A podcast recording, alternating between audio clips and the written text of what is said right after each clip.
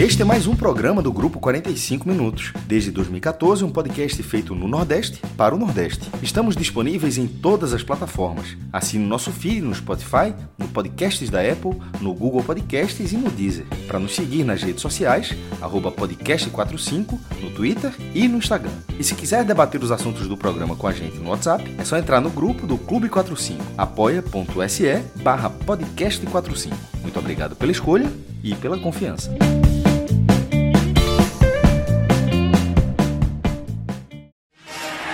Vez Flamengo, sempre Flamengo. Flamengo sempre eu hei de ser. É o maior prazer pelo brilhar, seja na terra, seja no mar.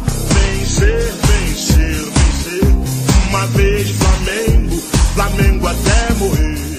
Fala galera do podcast 45 Minutos. A gente está começando aqui a segunda edição do Nordeste Versus. É o programa que a gente está estreando e a gente vai falar sobre os times lá do, do eixo Sul-Sudeste contra os times do Nordeste, especificamente os times do, do G7 do Nordeste, que são os times que a gente está com o, olhar mais amplo. A gente ouviu aí na abertura desse programa o hino do Flamengo na versão Tim Maia, Tim Maia cantando o hino do Flamengo.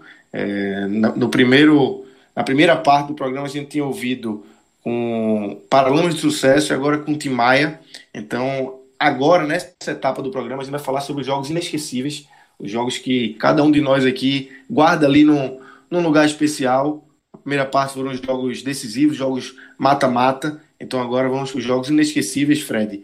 E vamos falar do Village, né? O Village que, quando terminar, quando passar tudo isso que a gente está vivendo, toda essa pandemia, o coronavírus, o Village é o lugar para você, para todo mundo se refugiar e ir lá curtir a praia de Porto de Galinhas. Né? Como diria um grande mestre da publicidade que eu conheci, João de Andrade Neto, ele nesse momento ele diria o seguinte: por falar inesquecível, eu pensei em fazer isso. Eu pensei, Exatamente. eu pensei, eu pensei em falar. Eu, eu, pensei em falar, mas não vou falar não pra. Como, como tava combinado que ia ser Fred. E se Fred não falasse, eu ia falar. Mas como Fred falou, o que é que significa isso, João? Que quando a gente pensa a mesma tá coisa, certo. Tá, está a gente tá certo. Então, Tá certo. Inclusive, Village, estaremos, estaremos certos e juntos No quando tá- lá no Village. na Eduardo, reabertura, né? É da aviação. Na, é, na reabertura, eu sei que vai, vai ter. A Vila 450 vai ter que trabalhar forte. Exatamente. A Vila 450, para quem não sabe, é a parte dos bangalôs do, via, do Village, que se chamava Vila 45, mas Eduardo deu um, um upgrade lá no negócio que a turma precisou aumentar a escala. Já está quase 4.500, viu? Depois que colocou aquelas duas... 450 foi quando colocou os ofurôs, né? Do a piscininha é do lado externo. 4.500. A, a É, a piscininha vira é 4.500. 4.500. É. É, total. Ponto turístico de Ponto de Galinhas. Ponto turístico de Ponto de Galinhas. E é verdade, os bugs param, né? Os que estão fazendo os passeios de bug param para que as pessoas tirem foto ali daquele que para mim e acho que para todo mundo é a melhor hospedagem do litoral sul de Pernambuco, tá? Podem ter hotéis mais luxuosos, mas nem os hotéis mais luxuosos oferecem um bangalô como o bangalô super luxo do Village, é um bangalô de frente para o mar, com uma estrutura nível A, uma piscina na varanda. Uma piscina exclusiva na varanda. Não é por acaso que a gente está falando do Village e dos momentos inesquecíveis e de uma experiência inesquecível que a gente sempre vive lá e que não temos qualquer dúvida de que quando voltar, quando tudo isso passar, o Village nos espera no nosso futuro. O Village é o nosso destino, vai ser o nosso destino e algo que é muito importante. A gente sabe que quando o isolamento social ele for sendo diluído, não vai ser da noite para o dia que tudo vai normalizar. Então, vai ser por etapas, vai ser por camadas.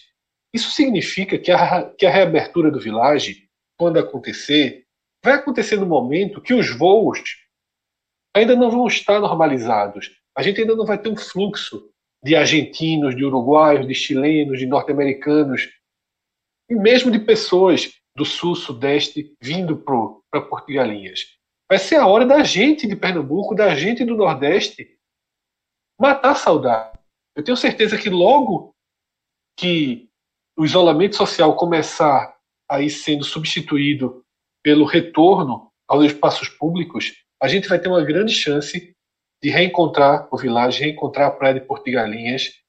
E a saudade é grande, mas o desejo de, encontrar é maior e tudo vai dar certo. A gente volta para o Village em breve. Tá? O hotel, nesse momento, pela primeira vez em sua história, está fechado, obedecendo todas as recomendações da OMS, do Ministério da Saúde, mas o site está lá gerando na alta e o código podcast 45 também. Então já vá se preparando você planeja aí seu retorno. Tá? Claro que se você marcar uma data que por acaso a quarentena ainda tiver continuando, você não vai ter qualquer prejuízo financeiro.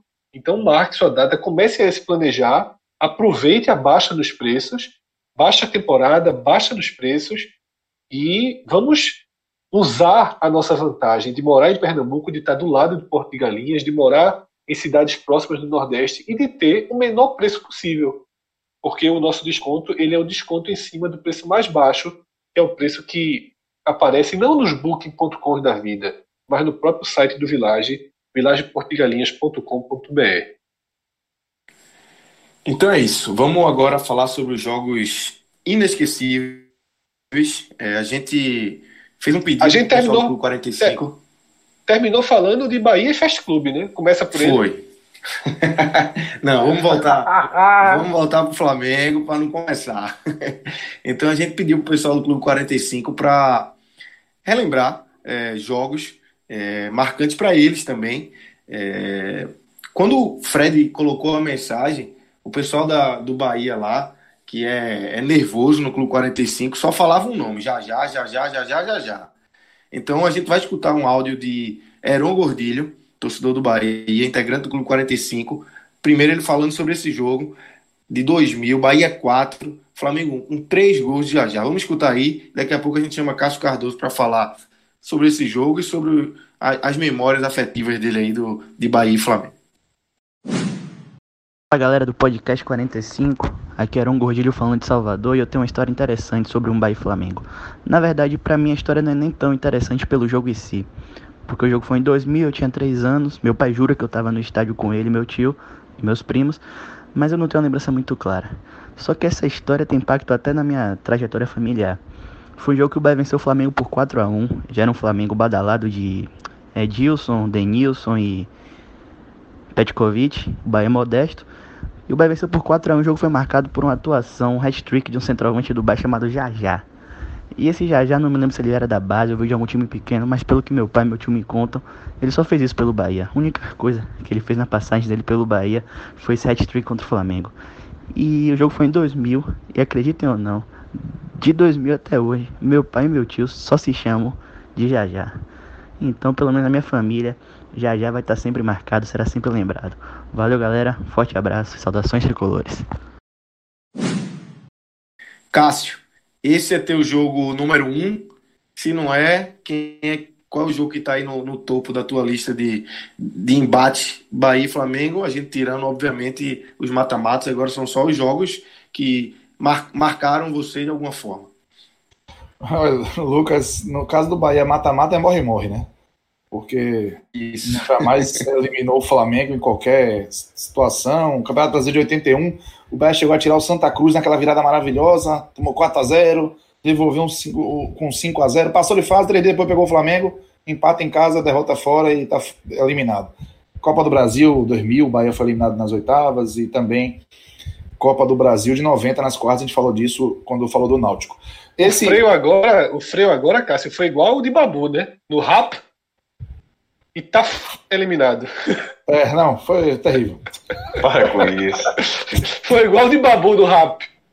O, o, o, ali, o do Santa Cruz foi terrível. O Bé comemorou com o Mazou a classificação e pegou o Flamengo na fase seguinte, 81. Aí fumo. Bom, esse 17 de setembro de 2000 é sim, para mim, o, o, o, número um na memória afetiva. É, tem, tem outros aqui que eu, que eu vou lembrar, mas esse eu acho que é tratado com muito carinho, porque assim, o Bahia estava voltando à primeira divisão, voltou pela, pelo tapetão, né?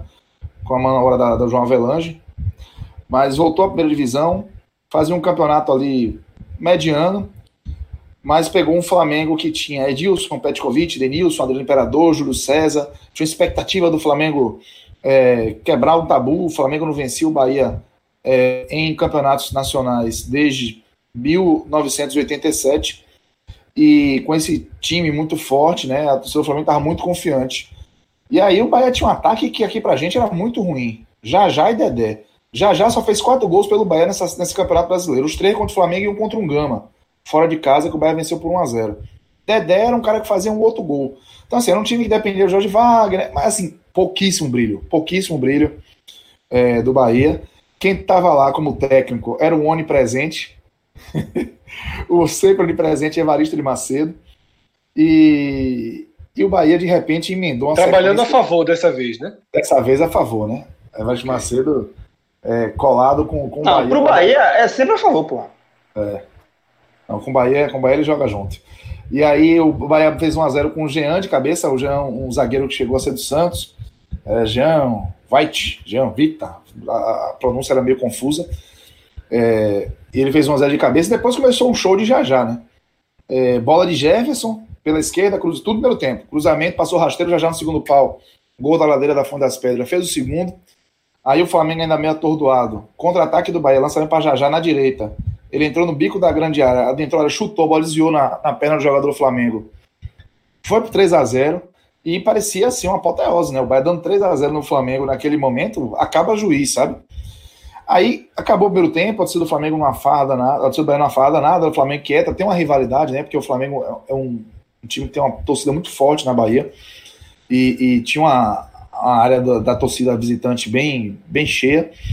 E aí, no segundo tempo, mesmo com 3 a 0 com a força do Flamengo, se do Bahia não estava assim, achando que estava tudo resolvido, não. E aí, com uns 15 minutos, Denilson, que acho que dominou até com a mão aquela bola, diminuiu para o Flamengo, fez 3 a 1 e deixou um suspense. Só que o Flamengo, mesmo, se jogava como se não houvesse amanhã para o ataque e deixava muito espaço, velho.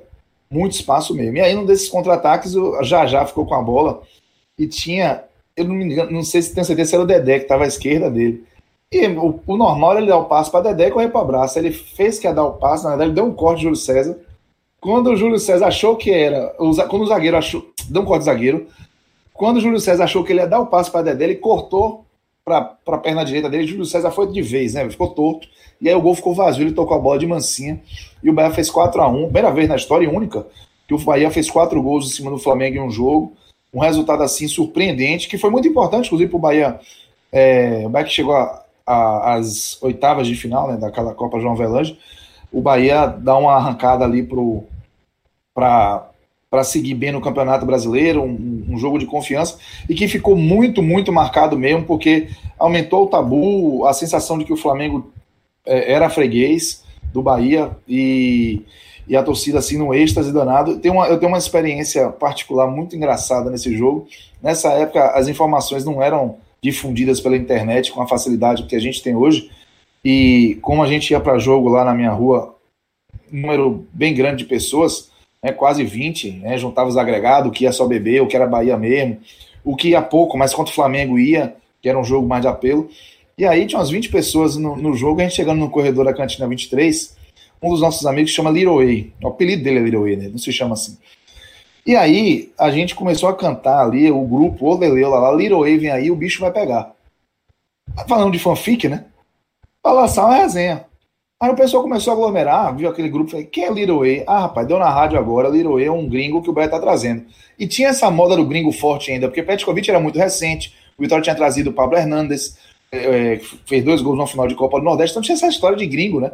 Aí, meu irmão, o, o, a torcida ficou polvorosa e começou a cantar o Lele lá, lá, Little vem aí, o bicho vai pegar um corredor inteiro, velho. Pra mais de 200 pessoas cantando antes do jogo começar. E evidentemente que isso não foi desmentido e, e, se perdeu pelo meio do caminho. Quando a bola rolou, aí foi só alegria. E o Bahia ficou com essa. Foi o último jogo do, do tabu que o Bahia estava preservando, foi esse 4x1 em cima do Flamengo, porque no ano seguinte o Bahia acabou perdendo para o Flamengo por 2 a 0 Além desse jogo, eu tenho. É, registrado aqui, aí eu vou ser mais sucinto. O 1x0 que o Bahia deu em 1988, ano do título, com um gol de Bobô. Esse jogo é relevante porque foi a primeira vez em campeonatos brasileiros que o Bahia ganhou do Flamengo. Né? A, são, são blocos de jejuns. O, o Flamengo ficou sem ganhar do Bahia durante o torneio Roberto Gomes Pedrosa. 68, que foi o primeiro confronto, até 71. Aí quando ganhou, em 71, o Flamengo foi levando até 1987, quando deu um 2 a 0 Aí quando foi 88, o Bahia ganhou. Então essa quebra do tabu foi importante é, para o Bahia Flamengo, uma lembrança boa. Em 31 de julho, o Bahia deu 3 a 0 no Flamengo e foi simbólico porque o Bahia tinha acabado de viver a intervenção que colocaria um, um, um novo, um, novo administrador no Bahia, destituindo o presidente Marcelo Guimarães Filho, que estava sendo cobrado porque não, não implementava uma, um, modelo democrático no clube, e a torcida estava em comunhão, né, abraçando, porque sabia que era um momento muito frágil. E o Bahia pegou um Flamengo que tinha lá suas forças e deu um 3 a 0 e naquele, naquela noite dormiu em quarto lugar no campeonato. Na quinta-feira já caiu duas posições, dormiu em quarto. E tem, é, e tem mais dois rapidinho. O do ano passado, claro, todo mundo está muito fresco na memória, um 3 a 0 em cima de um Flamengo histórico, que e ainda ano não... passado, ele ah. foi ficando mais valioso, né? Isso, que ainda não era o Flamengo que se tornou depois daquele jogo. Era um Flamengo promissor. Mas já era com o Jorge Jesus, né? Já era o começo do trabalho. Já era a versão, já, já, tinha, já tinha Felipe Luiz, que foi cornetadíssimo ah, nesse jogo. jogo. Estreou nesse jogo. Estreou nesse jogo. Porque ele não conseguia acompanhar os contra-ataques do Bahia. Foram vários, vários vídeos dele questionando se ele teria força para jogar. Vê que que viagem, né? Tudo como a gente é fatalista analisando o jogo. E foi um 3 a 0 que poderia ser mais. No segundo tempo vai perder muitos gols. Então esse jogo está marcado aqui. E tem um 3 a 3 de maio de 2011 em Pituaçu, que foi o primeiro jogo do Bahia na Série A depois de sete anos, em casa. Que foi é, a segunda rodada da Série A de 2011, Bahia e Flamengo. E foi um 3 a 3 maravilhoso. Porque esse time de 2011 que foi falado no Ceará, é, na, na, Copa do Brasil contra o Ceará. Era um time forte, o Luxemburgo, Ronaldinho, Thiago Neves e o Beto tinha Jobson. Então o Bahia abriu o placar, o Flamengo empatou, o Jobson empatou, é, no contra-ataque maravilhoso, fez dois anos no final do primeiro tempo. O Flamengo virou, ficou com um a mais, e aí no finalzinho o Jobson conseguiu empatar o jogo. Nesse dia eu lembro que a Pituaçu estava lotado, o Bahia se reencontrando com a Série A. Teve trailer do lançamento do filme Bahia Minha Vida, que passou no telão de Pituaçu. E eu lembro que um personagem que inclusive já faleceu, chamado Rubi Cofete, é, ele no filme ele tem uma fala dele que é muito forte, né? Que ele fala que ele pode passar uma semana com fome. Ele é, era um, uma pessoa de baixa renda, uma, uma, figura pobre em termos de recursos financeiros. E ele, assim, na, no quintal da casa dele, uma casa bem, bem simples mesmo, ele fala: posso passar uma semana com fome, mas se o Bahia ganhar, eu tô com o coração preenchido. E quando teve essa cena, foi a primeira vez que essa cena foi revelada num trailer, eu vi muita gente chorando, velho, copiosamente, ao meu redor, é, na arquibancada de Pituaçu antes do jogo começar. E nesse jogo também foram apresentados Ricardinho e Carlos Alberto, é, que pouco acrescentaram na prática, mas que foram contratações festejadas naquele momento. Além de, desse jogo, tem menções honrosas de 96, o Bahia se livrou do rebaixamento contra o Flamengo, um gol de Edmundo em São Januário, mas o Flamengo também não fez nenhum esforço para prejudicar o Bahia, afinal de contas, se o Bahia vencesse, derrubava o Fluminense, que contou com vitória. A vitória levou o jogo para Cariacica, que seria em Salvador. O Fluminense deu 3 a 1 mas o Bahia venceu por 1 a 0 última rodada de 96. O Bahia ficou na Série A, o Fluminense caiu, né? mas teve a virada de mesa. É, esses são, são jogos assim que eu acho que são bem emblemáticos. É, e a quebra do tabu do Bahia, viu? Que o Bahia ficou tanto tempo sem ganhar do Flamengo. O Bahia foi quebrar em setembro de 2011, 3 a 1 no Rio de Janeiro, esse mesmo Flamengo do Luxemburgo. O Bahia venceu por 3 a 1 São memórias é, positivas que temos do, do, do assim, bem, bem claras. Cássio, só hum. dois comentários rapidinhos, é, bem rapidinho. Primeira coisa, eu lembro desse jogo do Bahia em 2011, a volta do Bahia para a Série A contra o Flamengo, é, 3 a 3 em Pituaçu, de uma explosão, meu irmão. Eu não fui para o estádio, fiquei acompanhando de casa o jogo. E o gol de Jobson do empate, o 3 a 3 é porque assim, foi um 3 a 3 mas que saiu com gosto assim de vitória para o Bahia, porque o último gol saiu já no finalzinho do segundo tempo. Isso é de cabeça aqui, tá? Não sei é, exatamente que minuto foi, mas foi no finalzinho do segundo tempo e uma explosão assim na cidade de Salvador absurda. Tipo, é, é, eu vi é, poucas vezes essa explosão assim. Teve uma vez que o Bahia é, foi foi jogo contra a Portuguesa que o Bahia garantiu a, o acesso à Série A teve uma explosão, e aí depois esse jogo foi assim, uma explosão, porque era isso, era um sinal, né, assim, um símbolo do Bahia voltando a estrear, e justamente contra um, um, um time de maior torcida no país, né? E o outro comentário que eu tinha a fazer do jogo 2000, de já já, é que o Flamengo tinha um timaço, irmão. Um timaço. E o Bahia era um time, assim, bem modesto, né? A exemplo dessa dupla de ataque aí. E o Flamengo era um timaço, velho. Petkovic, Edilson estava nesse time, Adriano, o Imperador, estava nesse time, Denilson, que você falou que fez gol. Então era um timaço. E o, o Bahia meteu 4 a 1 nessa equipe é, estrelada do Flamengo, o que, digamos assim, reforça mais ainda a, aquela partida, né? A alegria da galera naquela partida. Enquanto o Bahia era um time muito, assim, muito humilde, é, a dupla de ataque, como se falou, era um pouco inspirada, um time que tinha Jorge Wagner, Jefferson, lateral esquerdo, que era bom, que eu lembro, assim, só. Não era um time inspirado, não. Era um time muito, muito limitado. E de memória triste, apesar do Flamengo ter ganhado bastante do Bahia, é, eu vou destacar o ano de 2003, tá? Eu falei de 2001 que o Flamengo quebrou o tabu, 2 a 0 na Fonte Nova, um gol de Reinaldo de Edilson. Aquele ano até o Bahia tinha expectativa boa de ganhar do Flamengo, porque era um time que tinha sido campeão do Nordeste. Mas 2003 foi dramático demais. 2003, o segundo jogo do Campeonato Brasileiro foi Bahia e Flamengo na Fonte Nova. O Bahia saiu tomando 1 a 0 Aí o gol caiu do céu. Júlio César, goleiro, chutou a bola na cabeça de Fabinho, velho. Aí ela voltou contra sua própria meta. Aí o Bahia conseguiu empate caiu do céu. Ele conseguiu tomar um gol aos 44 segundo tempo é, do Fernando Baiano e perdeu esse jogo contra o Flamengo. E aí, em agosto de, de 2003, o jogo pela 24 rodada, o Bahia tomou meia dúzia, 6 a 0 do Flamengo no Maracanã. E assim, um jogo, Edilson deitou e rolou, fez três gols, enfim. E nesse momento, o Bahia é, demitiu o Everest Macedo. O Bahia estava em 13 terceiro, 14 na tabela. Era meio, né, 46 rodadas, era 24 apenas. E na demissão, o Everest Macedo no vestiário falou o seguinte: se o, o Bahia ficar sem mim, esse time vai cair. E não deu outra, né? Ele vaticinou. Sem Evaristo Macedo, o Bahia acabou caindo para a segunda divisão, inclusive com esse 7 a 0 que a gente comentou mais cedo, perdendo é, gol, é, com o Cruzeiro deitando e rolando aí na, na última rodada. É, a pior defesa né, é, é da história do Campeonato Brasileiro foi esse Bahia de 2003. Tomou gol de tudo quanto é jeito. Agora a gente vai passar para o Vitória. É, só para relembrar, a gente está seguindo a ordem aí de confrontos, né? Primeiro o Bahia foi quem mais enfrentou o Flamengo, depois o Vitória, Esporte, Náutico, Santa Cruz, Ceará e Fortaleza. Essa é a ordem. E agora a gente vai chamar novamente Vitor Vilar. É, para relembrar aí, Vilar, os, as tuas memórias positivas é, de Vitória e Flamengo. Você já falou de alguns jogos, mas se tiver outros aí que você possa citar, jogos que te marcaram e marcaram Vitória como um todo. Pois é, assim, memória afetiva por memória afetiva, eu trago dois jogos. Primeiro, na ordem, né, de tempo, foi em 2009, foi um jogo já pelo segundo turno do Campeonato Brasileiro de 2009. O Flamengo já estava, digamos assim, indo em, em, direção ao título, né? E o Vitória estava fazendo uma boa campanha naquele ano. Tinha um time é, bem arrumado, treinado pelo Wagner Mancini, é, que tinha Ramon como principal jogador, o veterano Ramon, e o Flamengo com o Petkovic. A gente teve um duelo no Barradão entre esses dois veteranos que tem história no Vitória, né? Ramon e Petkovic. Foi 3 a 3 o jogo. E os dois jogaram demais, véio, demais. Ramon é, fez um golaço de falta. Petkovic, na verdade, Petkovic fez o primeiro né, de falta. E aí depois Ramon foi lá e fez o dele também.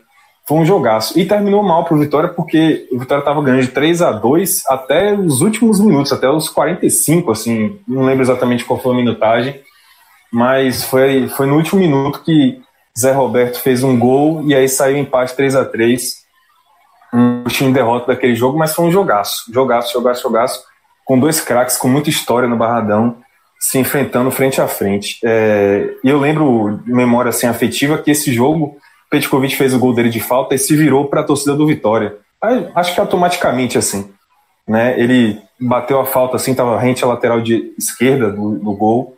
Aí ele virou assim para a torcida do Vitória com os braços para cima, meio que ele, automaticamente, e a torcida do Vitória não xingou ele, respeitou assim profundamente, ficou quieta, porque, enfim, trata-se de um ídolo né, do clube que estava ali representando outra camisa. E em 2013, foi um jogo pela penúltima rodada do Campeonato Brasileiro da Série A, uma Série A importantíssima para o Vitória, que brigou pelo, pela vaga da Libertadores até, o último, até a última rodada. Esse jogo foi no Barradão 4 a 2 para Vitória. Vitória passou o carro, Dinei jogou muito, fez dois gols, deu um passe lindo para, se não me engano, Marquinhos. É, Marquinhos fazer o, um gol dele, o quarto gol. É, Vitória passou o carro em cima do Flamengo. Dinei jogou com a camisa mil, porque ele tinha feito um gol contra o Criciúma na rodada anterior, que tinha sido o gol mil do Vitória em Campeonatos Brasileiros. Então foi um jogo muito marcante, um jogo que manteve a chama da vaga acesa na Libertadores, mas acabou não saindo na última rodada. Agora, eu não posso deixar de falar que não é memória afetiva, né? Eu tinha três anos, mas a gente tem que falar aqui dos jogos do Vitória contra o Flamengo em 93, pelo quadrangular semifinal daquele Campeonato Brasileiro. Eu tinha três anos, mas assim, não deixa de ser um pouco afetivo, porque eu fiz um especial para o Correio, lembrando aquela campanha, leiam aí, se vocês puderem, né? Tá lá no site do Correio, é só buscar aí Brinquedo Assassino. É, assim, para resumir a história, o Vitória é, teve uma virada de mesa, né? O Vitória conseguiu acesso legítimo em campo em, do, em 92, só que a CBF fez uma viradona de mesa para poder colocar o Grêmio, que terminou a Série B de 92, em nono lugar. E aí subiu o time pra cacete para a Série A do ano seguinte, de 93. E o Vitória, acabou que o Vitória, que era um time que tinha conseguido a vaga legal em campo, foi jogar como se fosse o módulo B, assim, do campeonato, né, com os times menos ranqueados. E o Grêmio, que tinha passado na virada de mesa, foi jogar o módulo principal. E aí, é, na semifinal, só ia para a semifinal o, o time que liderasse cada grupo desse módulo B. E o Vitória foi um deles que passou, né? É, avançou de fase, foi para essa semifinal. E aí é, é, interessante porque assim o Vitória enfrentou naquela Série A vários times assim do Nordeste, né? Goiás, Ceará, Náutico, é, foi enfrentando essas equipes e aí avançou para esse quadrangular semifinal foi, foi, foi, finalmente que a torcida do Vitória teve aquele gostinho de estar disputando a Série A de novo, né? Porque caiu um grupo que teve Santos, Corinthians e Flamengo. E estreou nessa, nesse quadrangular semifinal justamente contra o Flamengo, que era o atual campeão brasileiro. E era um timaço o Flamengo, que tinha Casagrande no ataque, fazendo dupla com o Renato Gaúcho, tinha Marcelinho Carioca começando a carreira ali, tinha Piá, tinha Júnior Baiano, alguns jogadores importantes. E, e o Vitória estreou no quadrangular semifinal justamente contra o Flamengo em casa. Foi um jogo que a Fonte Nova deu um público muito bom, né? Sempre que tem jogo do Flamengo aqui em Salvador, dá um público bom. Deu 33 mil, 34 mil pagantes em torno disso. É, e aí o Vitória ganhou de 1 a 0 gol de, de, de cavalo, que gol de pênalti de cavalo. E a curiosidade desse pênalti é que ele foi cometido por Renato Gaúcho. A, a, a piada desse, dessa, dessa, desse gol é porque é o seguinte: quando o jogo, antes do jogo, né, a imprensa aqui da Bahia toda noticiou que o salário de Renato Gaúcho é, ele pagava o valor inteiro do, do, da folha salarial do Vitória. Era tipo um absurdo, assim. É, ele ganhava 28 mil é, dólares na época, 28 mil dólares em 93, isso pagava a folha salarial inteira do Vitória. E aí Renato Gaúcho foi que cometeu o pênalti em cima de Piquete e Roberto Cavalo foi lá e fez o gol de pênalti, 1 a 0 Vitória. E aí o Vitória passou por essa, esse quadrangular semifinal invicto, né? Um time que vinha da, do, do, módulo B, digamos assim, enfrentou o Corinthians que estava invicto na, na, no campeonato até então, pegou o Santos que tinha um baita time e o Vitória passou invicto por todo mundo voltou a enfrentar o Flamengo na última rodada desse quadrangular semifinal no Maracanã. E aí o curioso é que o Flamengo já não tinha nenhuma chance de classificação para a final, é, havia perdido completamente a, a, chance de classificar, e a torcida do Flamengo boicotou o jogo. Maracanã teve apenas 1.500 pagantes. Você imagina o que é um jogo do, do Flamengo no Maracanã, fase semifinal do campeonato, 1.500 pagantes. E boa parte dessa torcida de 1.500 era torcedor do Vitória, que tinha feito expulsão. O Vitória bancou, assim, alguns comerciantes, empresários daqui de Salvador bancaram a expulsão de torcedores do Vitória para irem para lá, principalmente torcedores organizados, né, da Leões da Fiel, a galera que, que fazia torcida organizada da época. E aí a Globo e outras é, emissoras que cobriram aquele jogo mostraram né, que o Maracanã estava vazio e, e esses 1.500 torcedores eram basicamente torcedores do Vitória. E aí o Vitória empatou em 1 a 1 com o Flamengo lá. Mais um gol de Roberto Cavalo, de falta dessa vez. É, e aí Renato Gaúcho empatou o jogo. E foi um sofrimento, porque o, o Vitória precisava de um ponto mesmo para avançar para a final do Campeonato Brasileiro. E, e precisava torcer para que o Corinthians não ganhasse. O Corinthians estava ganhando. O, o Flamengo apertou o Vitória até o último minuto no jogo do Maracanã. É, teve mala, a famosa mala branca do Corinthians para os jogadores do Flamengo. E assumidamente, assim, o pessoal do Corinthians assumiu que tinha, pago, é, tinha dado dinheiro mesmo pro pessoal do Flamengo para poder ganhar do Vitória. E fechou o gol naquela partida. Foi um, um, jogo assim que ele mostrou gigante mesmo, ser gigante com 19 anos. E o Vitória avançou para a final, primeira final da sua história contra o Palmeiras. E na volta do para Salvador, o aeroporto ficou lotado, foi tomado de torcedores do Vitória. É, foi assim um momento muito muito marcante na história do clube, né? E não podia deixar de falar aqui que tinha essa curiosidade, né? Foi uma semifinal, mas foi uma semifinal diferente porque foi um quadrangular. Para falar das decepções, é, eu não preciso ir muito longe não. Volto para 2017. Apesar de ter sido um jogo que terminou com um bom resultado para o Vitória, que foi o não rebaixamento, mas nossa senhora, foi um, um desastre aquele jogo, né? O Vitória, estou falando da última rodada do Campeonato Brasileiro de 2017. O, o Vitória é, jogava em casa no Barradão, precisava só de um, de um, de um, de um resultado favorável, de um empate, para poder. Em determinado momento do jogo precisava só de um empate para poder se manter na Série A. É, dependia também de um, do resultado do Curitiba, que estava enfrentando o Chapecoense. É, é interligado. Tinha o Curitiba é. e o próprio esporte que estava enfrentando o Corinthians. Ah, é verdade, ainda Aí tinha o, o esporte contra o Corinthians, né? Era uma coisa meio. É, eram três resultados. Mas enfim, é, acho que o pessoal lembra do contexto, né? O, o Vitória dependia dele mesmo, era só ganhar do Flamengo, que já estava. É, o Flamengo estava ainda já estava com a vaga na Libertadores, mas estava jogando por uma vaga na, na fase, na de, fase de grupos. Isso. Mas assim, aquela coisa, já estava garantido na Libertadores, de qualquer maneira. E, e, o Vitória abriu o placar no primeiro tempo com o Carlos Eduardo, e aí no segundo tempo o time, assim, perdeu completamente o rumo. Perdeu muitos gols, inclusive, perdeu um gol claro com o Canu, um gol absurdo que, que o zagueiro perdeu, perdeu o gol com o Lima. E aí o Flamengo foi crescendo, crescendo, empatou numa jogadaça de Vinícius Júnior para a esquerda, que ele deixou o Kaique Sapla para trás e cruzou, o Rafael Vaz é, empatou o jogo. E aí, nos acréscimos já do jogo, 47 minutos, tem uma falta para o Flamengo, Diego bate, William Correa levanta a mão na barreira, pênalti para o Flamengo. E aí Diego vai lá, converte 2 a 1 um para o Flamengo, um resultado que rebaixava o Vitória.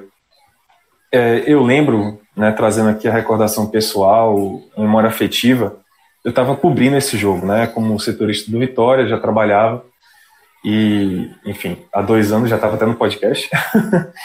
é, eu estava cobrindo esse jogo. E assim, a gente, no Barradão, você acompanha o jogo na tribuna de imprensa de um lado, e para entrevistar, entrar em campo, entrevistar jogador, ir para o vestiário, zona mista, coletiva e tal, você tem que cruzar o estádio inteiro, tem que ir para outro lado. E lá fica basicamente a galera do staff do clube, né? É, quando eu estava descendo a ladeira, que tem no Barradão para chegar na, nessa parte onde você tem acesso ao campo, estava é, um a um. Quando eu cheguei lá embaixo, eu só vi, juro para vocês, assim, eu, eu vi a, a, bola na marca de falta, né? Cada falta ali que Diego ia cobrar. É, e aí o, a bola bateu na, na mão de William Correia e tal. O mascote do Vitória estava do meu lado. Rapaz, quando saiu o pênalti, antes mesmo do, de Diego cobrar, o mascote do clube pegou, tirou a cabeça de, do leão e começou a chorar, velho, copiosamente do meu lado, copiosamente, copiosamente assim, a, é, ajoelhado no chão, desesperado. E aí eu comecei a olhar para a torcida do Vitória que estava bem perto, assim, a torcida imbatíveis, todo mundo assim, estado de derrota, né? Antes mesmo de bater o pênalti apesar de Fernando Miguel ser um bom goleiro, pegar bastante pênalti, mas estava em um estado de derrota total. E aí converteu o pênalti. A sensação de todo mundo era que tinha caído mesmo. Tinha Esporte caído. ganhando e Curitiba ganhando, né? É. Curitiba ganhando. Curitiba empatando. Curitiba é... empatando, o Sport ganhando. Acho que o Sport já tinha acabado. O Sport tinha ganhado do Corinthians é, de 1 a 0 né? Se não me engano.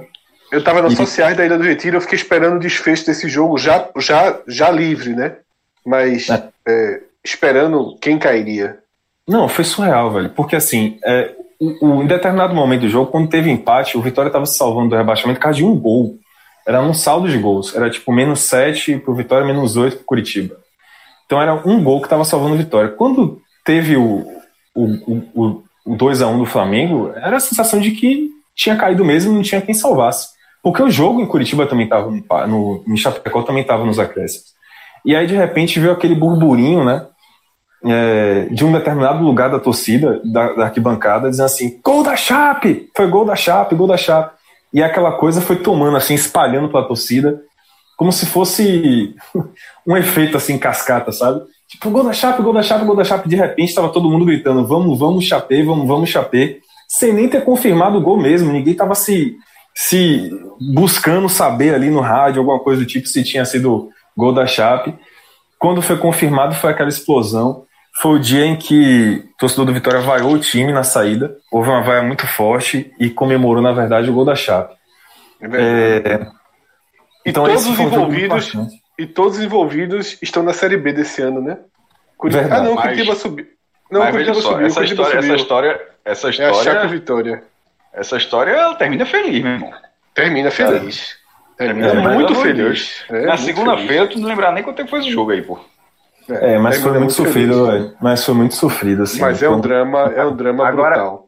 É, e eu lembro, só pra só pontuar mesmo, assim, é, tipo assim, vocês estavam no estádio, né? O, o, o Fred disse que estava lá na ilha e tal.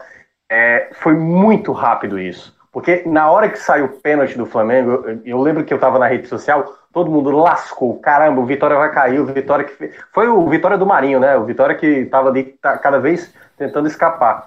E aí, quando sai o pênalti, e aí sai o gol, eu falei, puta merda, e na hora, assim, foi questão de menos de Porque 10 os gols são sério. quase simultâneos, é. Os É, gols- é, menos, é porque- é menos de 10 segundos. Sai a bolinha lá na Globo e ele, tipo assim, gol da Chapecoense. Eu falei. E aí, a, a, a- enfim, as redes sociais ficaram ensandecidas, assim, tipo, como é que pode, como é que pode? O Vitória tava a- sendo rebaixado e uns 10 segundos depois se escapou, assim, foi uma coisa surreal. Eu Minhoca. acho que. Eu não lembro, Tem- eu não lembro dos pontos corridos, uma última rodada. Tem um tão vídeo fantástico de um torcedor do Bahia. Tem um vídeo fantástico, o torcedor e o É. filho assistindo É. a partida. Os caras comemoram o gol. Caiu, porra, caiu, caiu, caiu. E justamente eles estão começando a comemoração, a bolinha já, já Gol surge na tela. Gol da Chape. Gol da Chape, gol da Chape. Agora, teve torcedor aqui que cronometrou, botou paralelo para ver quando é que saiu. Dizem, é, esses torcedores aqui que fizeram essa cronometragem, que o gol da Chape saiu antes até do de Diego converter o pênalti. Só que aquilo, né, velho? É, na hora do pênalti de Diego, antes de bater, tomou um luto total o Barradão e ninguém mais. Tipo, ninguém ficou ouvindo, saca, o, o, o que estava acontecendo no jogo da Chapecoense. Ninguém totalmente desligou. O pessoal desligou. E aí só foi saber realmente do gol da Chapecoense, digamos assim, você tomou o gol, aí você vai olhar, pô, deixa eu olhar aqui o, o aplicativo. Aí alguém viu lá que tinha saído o gol da Chape, e aí isso foi tomando conta do Barradão num, num efeito meio cascata, assim. Foi um dia muito muito louco, né, velho? Essas coisas só acontecem com vitória. E aí, só pra fechar o, o Memórias Ruins, em 2014 o- o Flamengo meteu 4 a 0 no Vitória na penúltima rodada e isso colocou na zona de rebaixamento. 2014, a Vitória caiu. Foi um jogo assim terrível. é, foi uma das maiores goleadas que o Flamengo deu em cima do Vitória. E os mais antigos lembram de um jogo de 86, que na Fonte Nova, que Bebeto, que é cria do Vitória, né? Ele estreou na Fonte Nova, baiano, cria do Vitória, ele estreou na Fonte Nova com a camisa do Flamengo em 86 e meteu 1 a 0 o Flamengo ganhou de 1 a 0 É um jogo que os mais antigos lembram muito por conta dessa coincidência de tomar um gol de Bebeto. É isso. É isso. Então vamos para o esporte agora. É, a gente, assim como aconteceu já boa parte desse programa, vai ter um áudio de um torcedor do esporte, João Evanildo, é, integrante do Clube 45. E o jogo que ele vai relembrar é Esporte 4, Flamengo 2 em 2009. Um jogo realmente maluco demais. Talvez tenha sido o jogo mais maluco que eu já vi no estádio de futebol. É, o Flamengo com 9 minutos estava ganhando de 2 a 0 o Sport não jogando nada. E aí, pouco tempo depois, o Sport precisou de 8 minutos para fazer 4 gols, com 3 gols de Weldon, um gol de Duval e 3 gols de Weldon. Uma maluquice na Ilha do Retiro.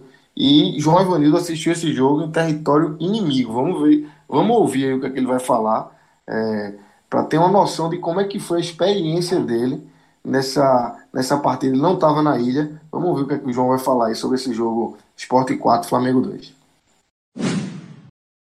Então, pessoal, a minha história é sobre o Sport e Flamengo de 2009 aquele ano de 2009 que, infelizmente, depois que o Sport saiu da Libertadores, um dos poucos momentos felizes isolados foi aquele Sport Flamengo na ilha no primeiro turno em junho.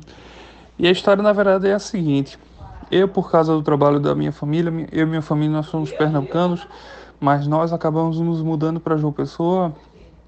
E aqui em João Pessoa a gente estava morando e normalmente quando havia algum jogo do Flamengo fora de casa, como por exemplo naquele domingo Esporte Flamengo, a, era exibido aqui para Globo local.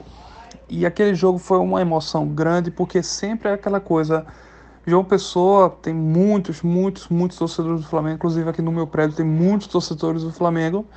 E foi uma coisa impressionante, porque estávamos assistindo eu e meu pai aquele jogo, começa o jogo, Flamengo faz um gol, gritaria no prédio, gritaria nos bares perto de onde eu moro.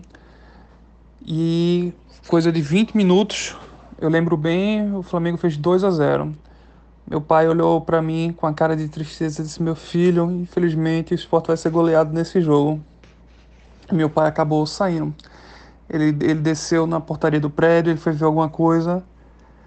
E aí aconteceu que o Sport começou aquela reação lembrei das palavras dele. De repente os gritos mudaram. Enquanto o prédio estava gritando antes com o Globo Flamengo, eu comecei a gritar um, duas vezes. Depois do segundo grito, meu pai subiu. Ele, ele chegou a escutar lá de baixo, eu morando aqui no sétimo andar.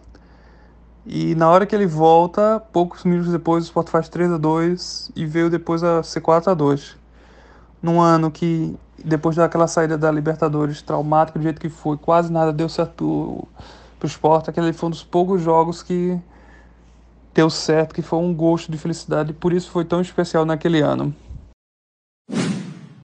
Tá aí o relato do João Fred. É, e foi um jogo realmente alucinante. Né? Muito Fantástico. desse jogo. Eu Fantástico. me lembro muito desse jogo. É, óbvio que os quatro gols em oito minutos foram marcantes. É, mas tem um lance no segundo tempo que é um, um gol que Sandro Goiano ia fazer, que assim, era para coroar o jogo. É, de trás do meio de campo, ele rouba uma bola e, e, e dá uma fatiada nela. Assim, não, não é, ele não tá nem na linha do meio de campo, ele tá alguns passos atrás da linha do meio de campo e ele dá um, um chutaço e Bruno salva essa bola, não sei como, mas quase que faz um golaço para coroar essa partida, que foi uma partida espetacular. Né? Essa partida, eu só me arrependo é, de assim que acabou o jogo eu ter tido um, um lapso de pessimismo e de realidade. Eu estava descendo, eu assisti esse jogo na, na, na, naquela ampliação, né? Que fica perto da torcida do Flamengo. E eu estava descendo com minha esposa, eu falei: se os basta que os não caia esse ano. E aquela foi a primeira vitória do esporte do campeonato. O esporte vinha daquela deprê né, pós a eliminação da Libertadores, esse jogo marcava a estreia de Leão no comando do clube. Leão sequer estava no banco de reservas.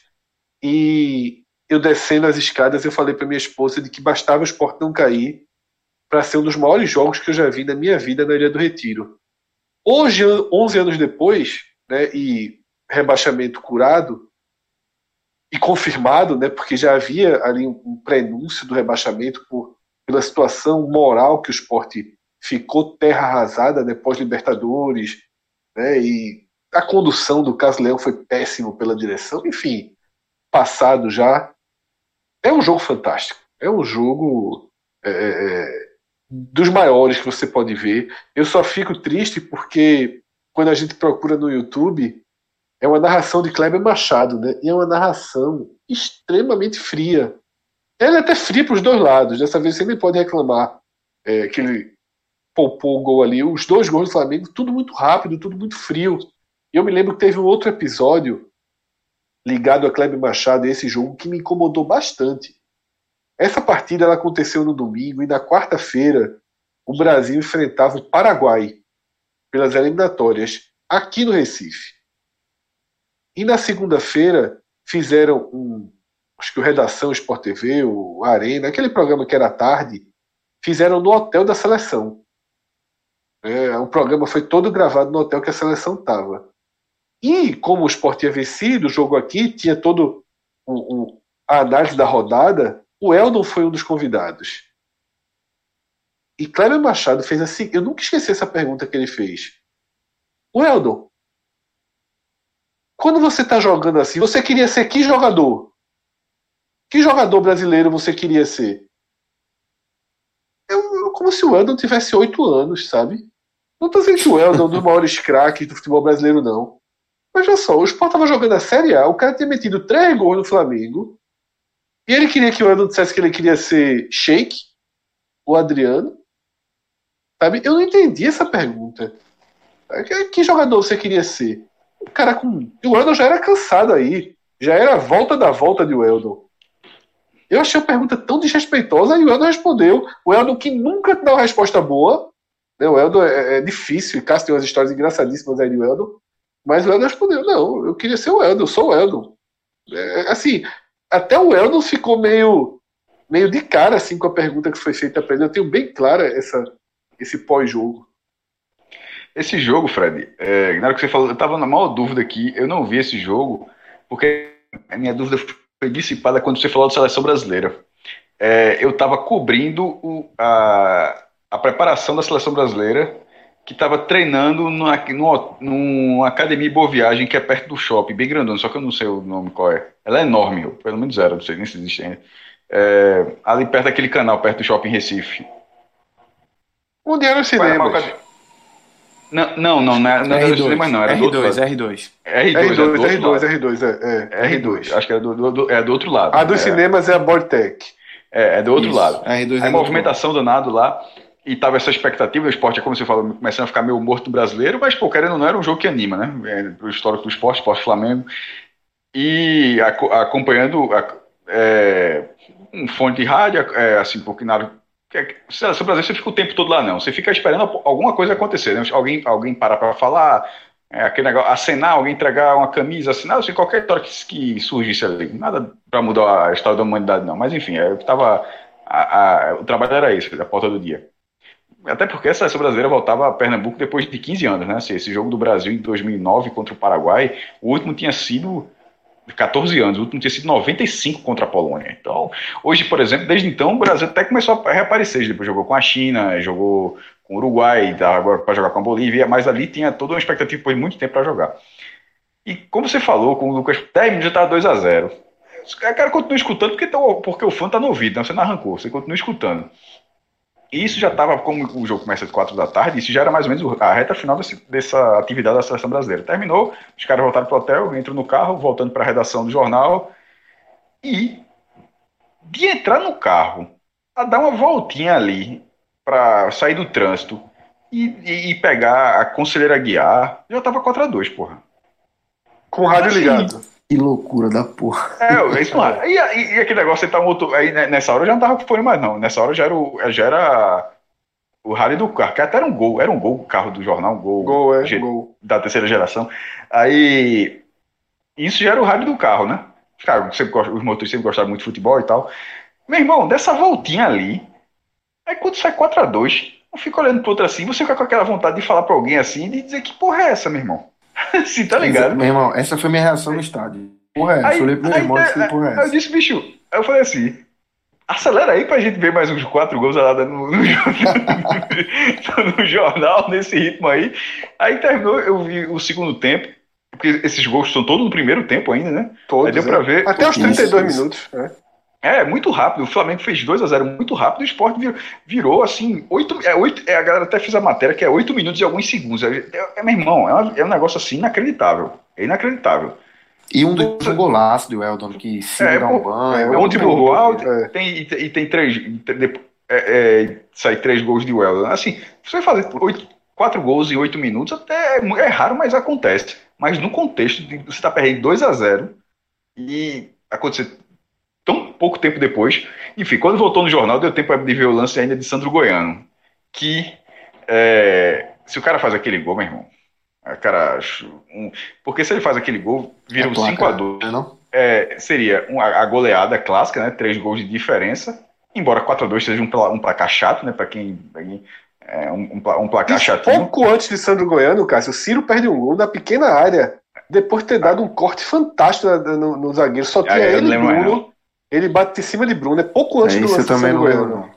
Eu lembro, é porque eu vi, eu vi, eu vi o VT hoje. Eu vi os melhores momentos. Ah, tá. O de Sandro Goiano, a reação do goleiro do Flamengo foi espetacular. Se, ele, se, se aquela, aquela bola entra, vira um 5x2 com o gol um do meio campo. Do, do, gol, tem um gol vídeo do, no do meio com campo. montagem de gols. É, sabe, tem mesmo. Cara, Mas qualquer forma, 4x2. E botou na ação de Cláudio Machado. Se eu não me engano, nos jogos oficiais, esse é a maior vitória do esporte em cima do Flamengo. É, é esse 4x2. Então, independentemente de ter feito ou não ter feito o sim, aí caiu na segunda divisão, aquele negócio. Mas pelo menos ficou, porque ficou uma boa história. Detalhe, não eu vi esse jogo, fui ver os melhores momentos depois, mas acompanhando no rádio foi algo muito louco.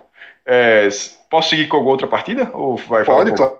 pode, pode seguir. Deve. É, quando mais novo, é, tem alguns, alguns, jogos, embora não, não fosse tão atuante ainda, acompanhando, mas não é, uma entrega tão grande ainda, mas já, já tinha, até para ser ainda mais novo, mas em 91 é, o esporte foi para a última rodada. É, o Vitória sempre ajudando o esporte. Né? É, aí última, era 20 times do Campeonato Brasileiro, caiu os últimos dois. O esporte foi para a última rodada como lanterna o esporte precisava vencer o Flamengo na Ilha do Retiro e torcer para que o Vitória perdesse e o Grêmio perdesse do Botafogo. É... Detalhe, o, o, treinador do Botafogo era Valdir Espinosa, que era o treinador do Grêmio, campeão mundial de 83, ou seja, aquele negócio de, ó, pô, o cara não vai rebaixar o Grêmio, né? Cara, mas era, porque era o treinador do Botafogo. É... E tinha que acontecer dois resultados, o esporte ganhou dele. O esporte, se eu não me engano, só tem duas vitórias no campeonato. Foram 20, eram 20 jogos, um turno único. A campanha é péssima. E uma campanha péssima acontece o quê? O time não, não rende. Ganhou com um gol contra de Júnior, quase do meio campo. Ele recua a bola. É, se eu não me engano, é, o recuo de bola, se o goleiro pegasse, até podia pegar com a mão. Acho que 91 ainda podia. Acho que muda em 92. Mas mesmo que não pudesse, no mínimo ele dominava com os pés e daria prosseguimento ao jogo.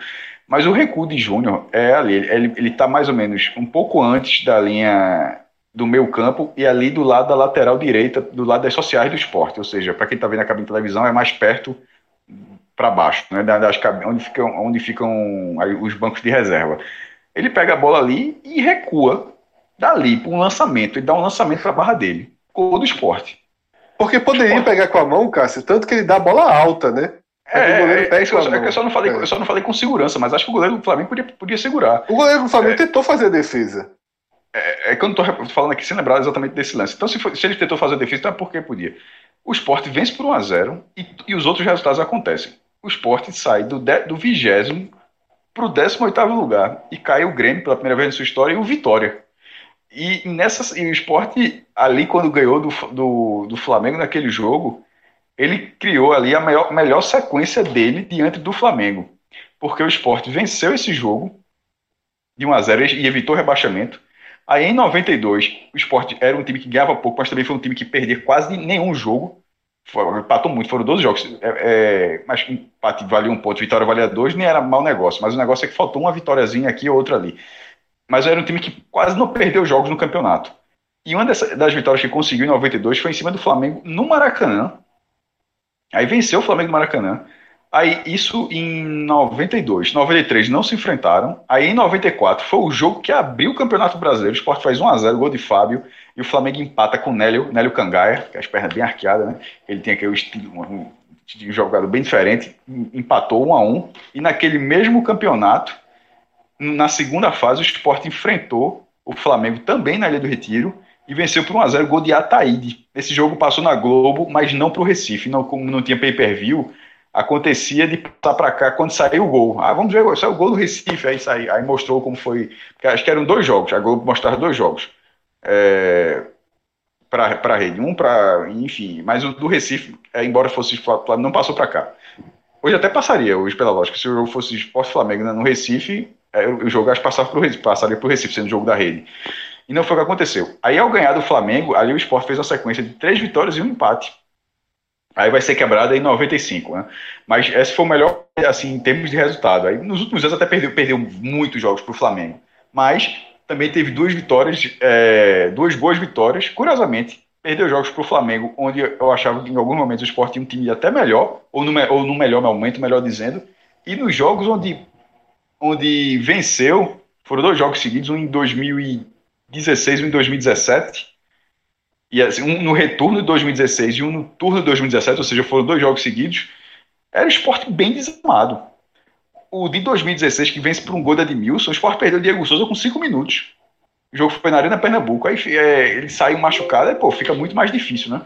E, por exemplo, um ano antes, o esporte tava com, lotou a Arena para enfrentar o Flamengo, mas acabou tendo um expulso Samuel Xavier logo no começo. Né? Samuel Xavier logo no comecinho e acabou perdendo o jogo. É, Eduardo Batista foi muito mal nas substituições naquele jogo também. E o Sport perdeu aquele jogo. E era o jogo que Diego Souza tinha virado goleiro no primeiro turno e falava, ah, vocês vão jogar lá. Aí o Flamengo veio na, na, na ilha foi. e ganhou o jogo. Aí o Flamengo devolveu a provocação. Agora o Flamengo como clube, né?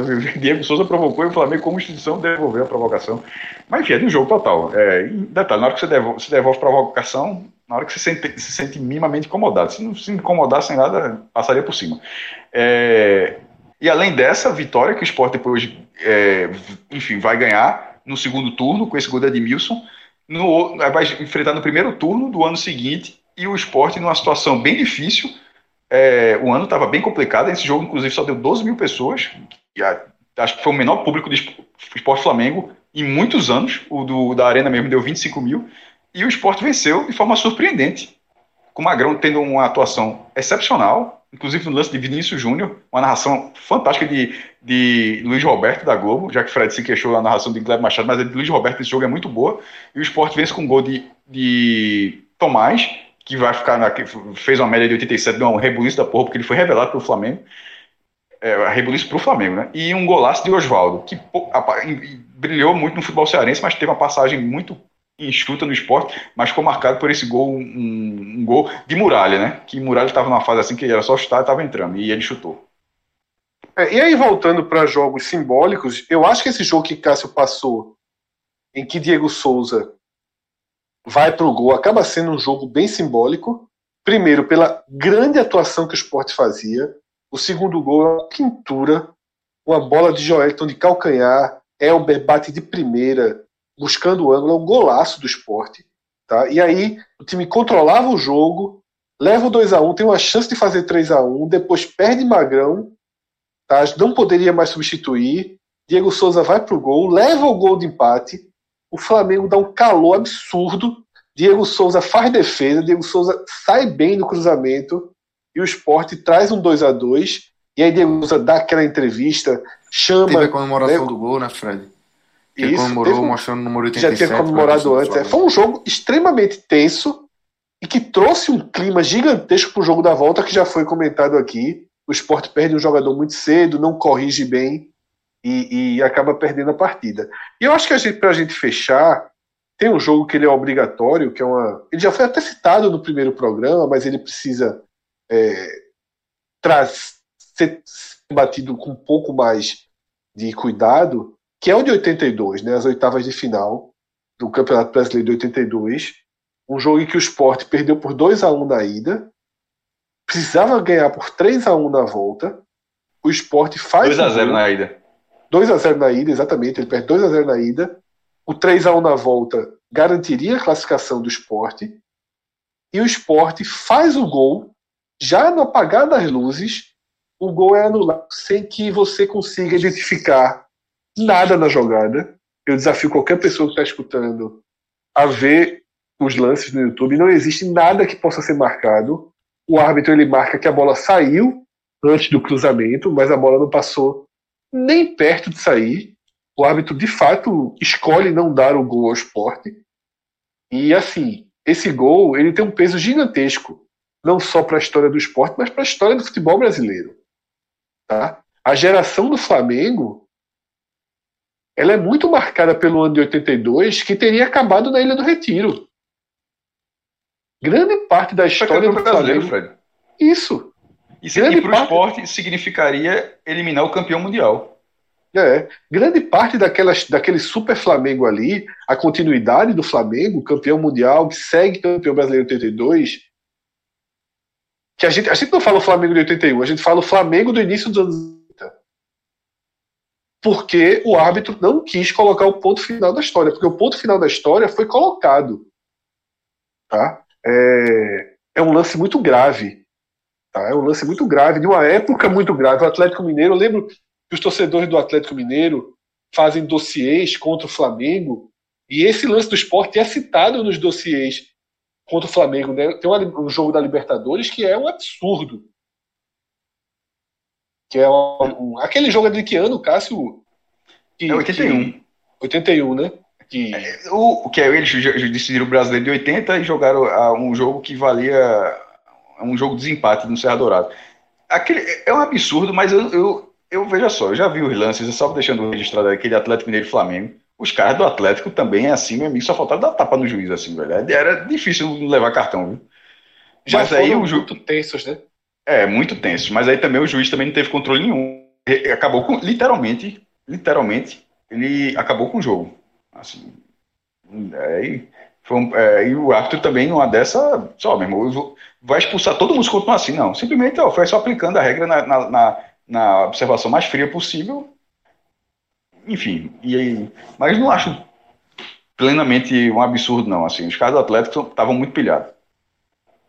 Então é isso. Acho que assim, dessa forma a gente consegue passar um pente fino aí nessa história. Pelo menos essa em 82, ninguém aqui viu, né? A gente, eu tinha, eu tinha dois anos, três anos. Por isso que eu não citei, assim, ele, ele É. não, não, não era uma memória afetiva, era um jogo histórico, é um, é um confronto É. histórico para o esporte. Mas assim, Talvez. é, mas, é, é, mas outros entraram. Tirando 87, que não, acontece, não aconteceu, esse é o mais. Sim. 2003, que é uma semifinal de Copa do Brasil, não é, é- não é sentido como esse jogo de 82, por exemplo. Exatamente. Muita, muita gente, os caras, pessoas mais velhas, falam que 87 já tinha o desgaste de 82, né? Porque Não, assim, ele é um- consu- eu acho que ele consuma. Eu acho que ele consuma. Eu acho que É. 82. é, Eu, eu acho que até 82 havia- era, não, não parece nem um pouco absurdo que o cara fosse esporte e tivesse a simpatia pelo Flamengo. Uniforme idêntico, um clube popular, Zico, o jogador de seleção brasileira, campeão do mundo, assim, não me, parece absurdo, não.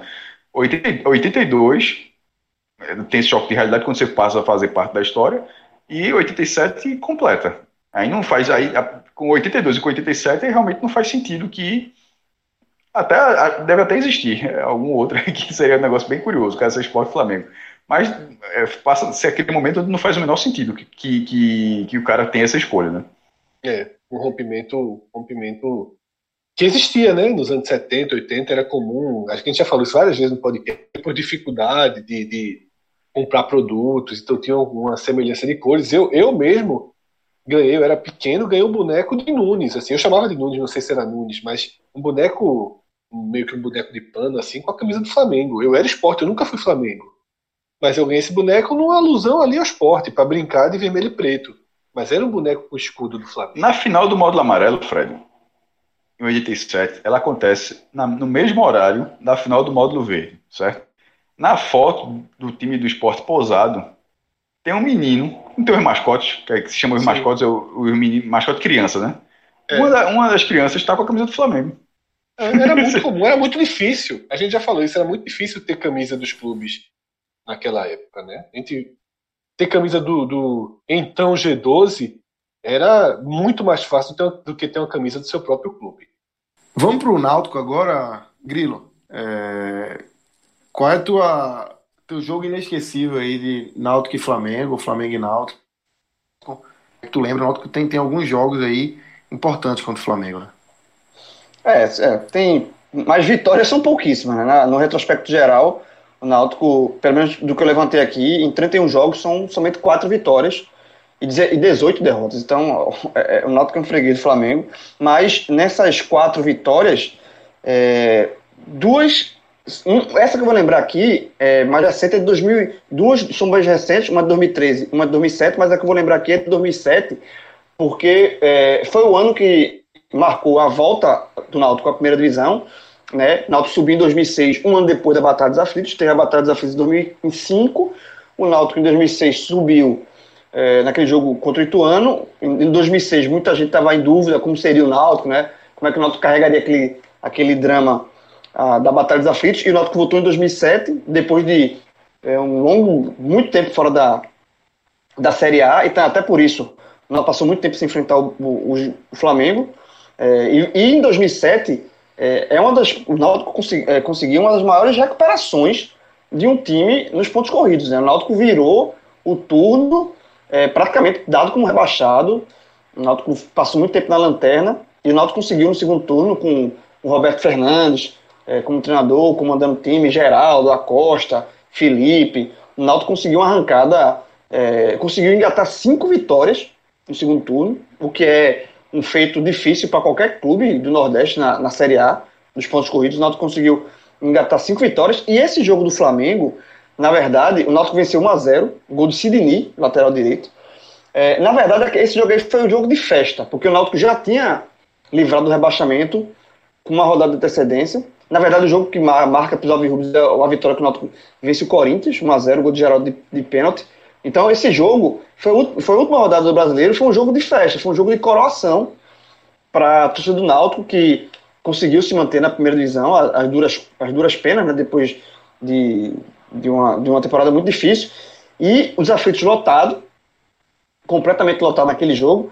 É, e eu lembro, e aí já entrando na minha é, lembrança pessoal, que eu fui para aquela partida, eu, eu acho que eu pedi folga no jornal, justamente para é, ir para aquele jogo, para um jogo de festa, de comemoração, mas é, tá, tá tão um de festa que ia ter uma, uma, uma, Depois do jogo, na sede, ia tocar uma banda, essas coisas que se faz em final de temporada, quando a temporada é positiva, né? E o Náutico conseguiu se manter na visão, foi positivo pro Náutico.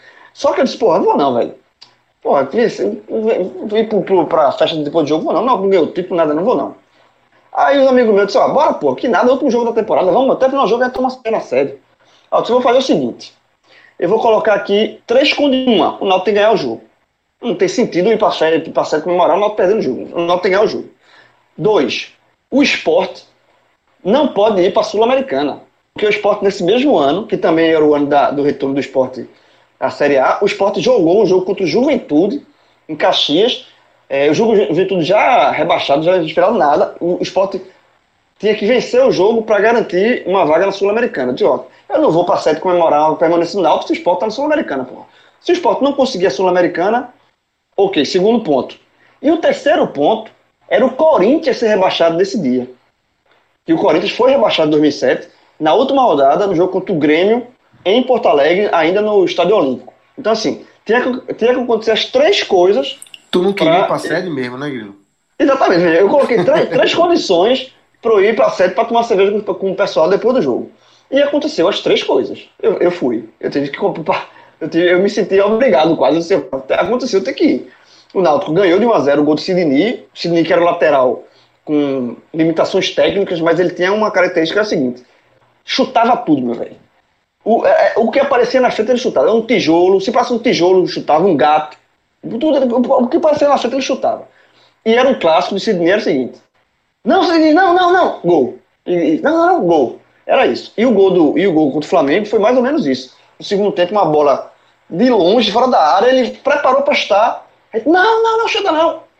E, e saiu o gol do Sidney, 1 a 0 Então, aquela vitória, ela coroou essa temporada de permanência do Náutico, que foi um, um feito. Digamos assim, um feito, porque pela campanha de recuperação que o Náutico teve nesse ano. O Sport não foi para Sul-Americana, empatou. O Juventude, se não me engano, empatou com o Juventude. E não foi para o Sul-Americano e o Flamengo foi, foi rebaixado nesse dia. Então, esse jogo. O Corinthians foi rebaixado. Oh, desculpa, o Corinthians foi rebaixado nesse dia. O Flamengo nunca foi rebaixado. E nunca será. Eu acho difícil.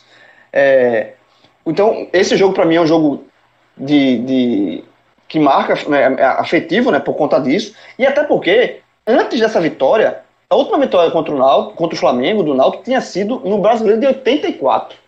Como eu falei aqui, o Náutico passou muito tempo fora da primeira divisão. É, o Náutico jogou em 94 e só voltaria justamente em 2007. Então, passou muito tempo fora da primeira divisão. E a última vitória contra o Flamengo tinha sido em 84. Então, para mim mesmo, foi a primeira vez que eu vi o, o Náutico venceu o Flamengo em, em, em competição nacional. É, e depois desse jogo, e aí já vai me dar uma, uma lembrança que já porque é a alta vitória depois dessa que eu citei, né? O Náutico venceu em 2013, mas foi uma vitória 1x0 fora de casa. Foi um jogo foi no Rio, em volta redonda, 1x0 no final do jogo. Gol de Rogério, que está. que passou aí, assim. Boas, é, torcedor do esporte do Bahia. Por todo mundo, por todo mundo. É, Bahia, exatamente. Vitória, todo mundo aqui tá Todo- junto dele. Todo mundo tá junto. Rogério fez o gol. Já no final do. apagado da luz, 40 e alto, contra o Flamengo, 1x0. O Náutico venceu o Flamengo no, no Rio, em volta redonda. Mas não, é, não dá pra lembrar aqui, porque 2013 foi o Náutico. Foi uma das poucas vitórias do Náutico naquele ano. O Náutico foi rebaixado em 2013, com a segunda pior campanha da história dos pontos corridos, fez somente 20 pontos. Então, essa vitória aqui entra como uma vitória contra o Flamengo, mas não tem muita lembrança afetiva, não.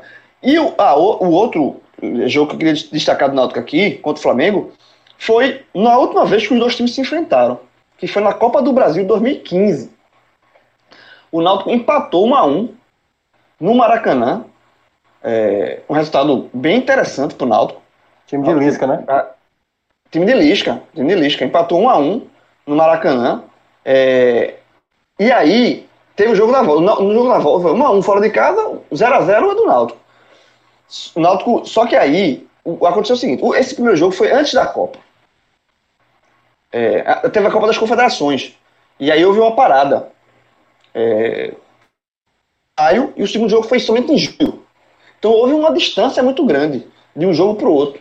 E aí o Flamengo, nesse período, se reforçou, melhorou o seu time, e o Náutico é, não. E aí o jogo foi na Arena Pernambuco, o Flamengo terminou vencendo 2 a 0 eliminando o Náutico. E um detalhe, é, foi um jogo que levou 16 mil pessoas para a Arena Pernambuco, um jogo numa quarta-feira, 21 e 45, porque foi o jogo da, da, da Globo Nacional, e com chuva no Recife, uma- um dia que choveu muito, e com greve de ônibus.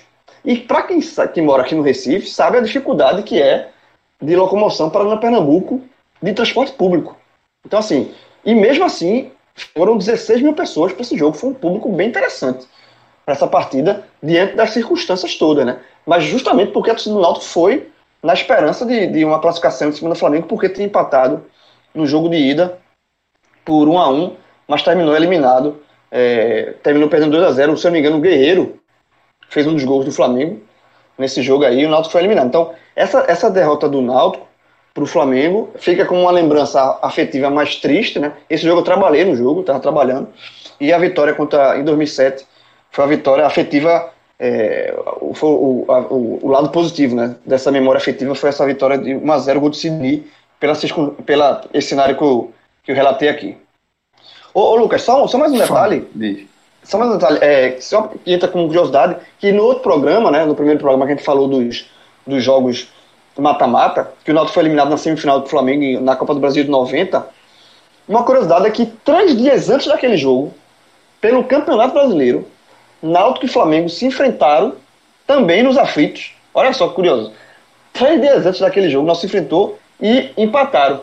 Também foi, ficou, ficaram no empate pro- pelo brasileiro. Então, em 90, o Náutico jogou contra o Flamengo pelo brasileiro nos aflitos, empatou. E três dias depois, fez o jogo de volta da Copa do Brasil e empatou, e também empatou e foi eliminado. Agora vamos falar do Santa Cássio, Zirpoli, maestro. É, tem um jogo histórico né, pro, pro Santa, que é a inauguração do Arruda, né? Um 0x0 em 72, mas um jogo com 60, mais de 62 mil pessoas. Um jogo que está marcado na história do, do Santa aí, por ser a inauguração do Mundão do Arruda, né? Velho, é, esse jogo, quando fala inauguração do Arruda, ele tem que ser mais preciso. É a inauguração da conclusão do Arruda, porque o Santa já jogava no Arruda, se não me engano, desde 65. Em 70, o Santa Cruz decidiu um pernambucano no, no Arruda, é, contra o Náutico, já com 20 mil pessoas, tipo, o anel inferior não estava completo. Do lado esquerdo, por exemplo, ainda tinha os coqueiros, as fotos. Cabia 20 mil pessoas no estádio em arquibancada, mas tinha lugar que não tinha arquibancada, por exemplo. E em 72, o Arruda ele é inaugurado o anel inferior, porque não é que era a primeira parte da obra, a obra era aquela, a ampliação veio que foi pensada depois, e foram vários projetos para ter o anel superior do Arruda, teve vários, teve alguns projetos para chegar àquele modelo. Aquilo era um, era um segundo Ele- momento. O- Ô, Cássio, então ele foi funcionando enquanto a obra não acabava. Muito, muito tempo. durante. o Santa decidiu o campeonato com o estádio em, em obras, pô. Assim, 72, 20 mil pessoas era, era, era, era o limite. Quando o estádio é, é finalizado, o que é o estádio Arruda? É o anel inferior e já o setor de cadeiras. O setor de cadeiras com aquela a cobertura marquise era aquilo ali. E o anel inferior do, do Arruda, como tem um anel superior, você pensa, ele passa uma ideia de que o anel inferior ele é uniforme, que ele é simétrico. Não é. é porque justamente porque uma parte do, do anel superior cobre na, a sua vista vendo pela televisão do, na lateral do campo, ou seja, de quem está jogando televisão, lá do outro, a, a, parte frontal lá do outro lado, aquele, aquele lado da arquibancada é bem maior do que atrás dos gols. É, que depois foram corrigidos tá, na obra de ampliação, depois de 82. Enfim, o Arruda, ele, o, o modelo original dele é muito bonito. E quando ele foi inaugurado, em 72, foi esse amistoso com o Flamengo, a curiosidade dessa partida é que nessa época já existia, se eu não me engano, já existia o Castelão, e já existia a Fonte Nova. A Fonte Nova ainda com o anel inferior, mas já era, não sei se já, se já tinha feito o anel superior, acho que já estava construído o anel superior. O anel inferior da Fonte Nova, acho que é dos anos 50, 60, que já era um estádio enorme, com, com cinco, mais de 50 mil lugares, e fez o superior. E aqui no Recife, o maior estádio era a Ilha do Retiro, que não é a Ilha do Retiro como a gente conhece hoje. É a Ilha do Retiro sem, por exemplo, as duas, as duas gerais atrás dos gols. A arquibancada, era, arquibancada atrás do gol do estádio do esporte era do tamanho daquelas partes que não tem arqui, que a arquibancada é menor, aquelas duas curvinhas que está vendo a televisão. Ou seja, aquela curvinha era todo aquele tamanho atrás das barras. Era um estádio bem menor. O, o, o, setor de cadeiras era metade. E esse era o maior estádio de Pernambuco. Tanto é que o maior público de Pernambuco, o recorde era desde 1955, que era 34 mil pessoas no Esporte Santa. E esse jogo 72 finalmente quebrou um recorde um recorde, todo, o, todo mundo colocando 50, 60 mil pessoas, em Pernambuco vinha uma marca de 34 mil pessoas desde 55. Esse jogo, ele teve 57.688 pagantes e 4.497 não pagantes. É, é, é, algum, um, alguns trechos aqui do de Pernambuco da, da época, que essa aqui é uma frase de Napoleão Gonçalves, que era o superintendente da federação. Isso foi o que foi dito no, no, no, dia seguinte. Reclamando, o pessoal da federação não pôde conter a invasão, e houve um problema relacionado com o policiamento. Pedimos 180 homens que chegariam ao estádio às 11 horas da, da manhã. Né?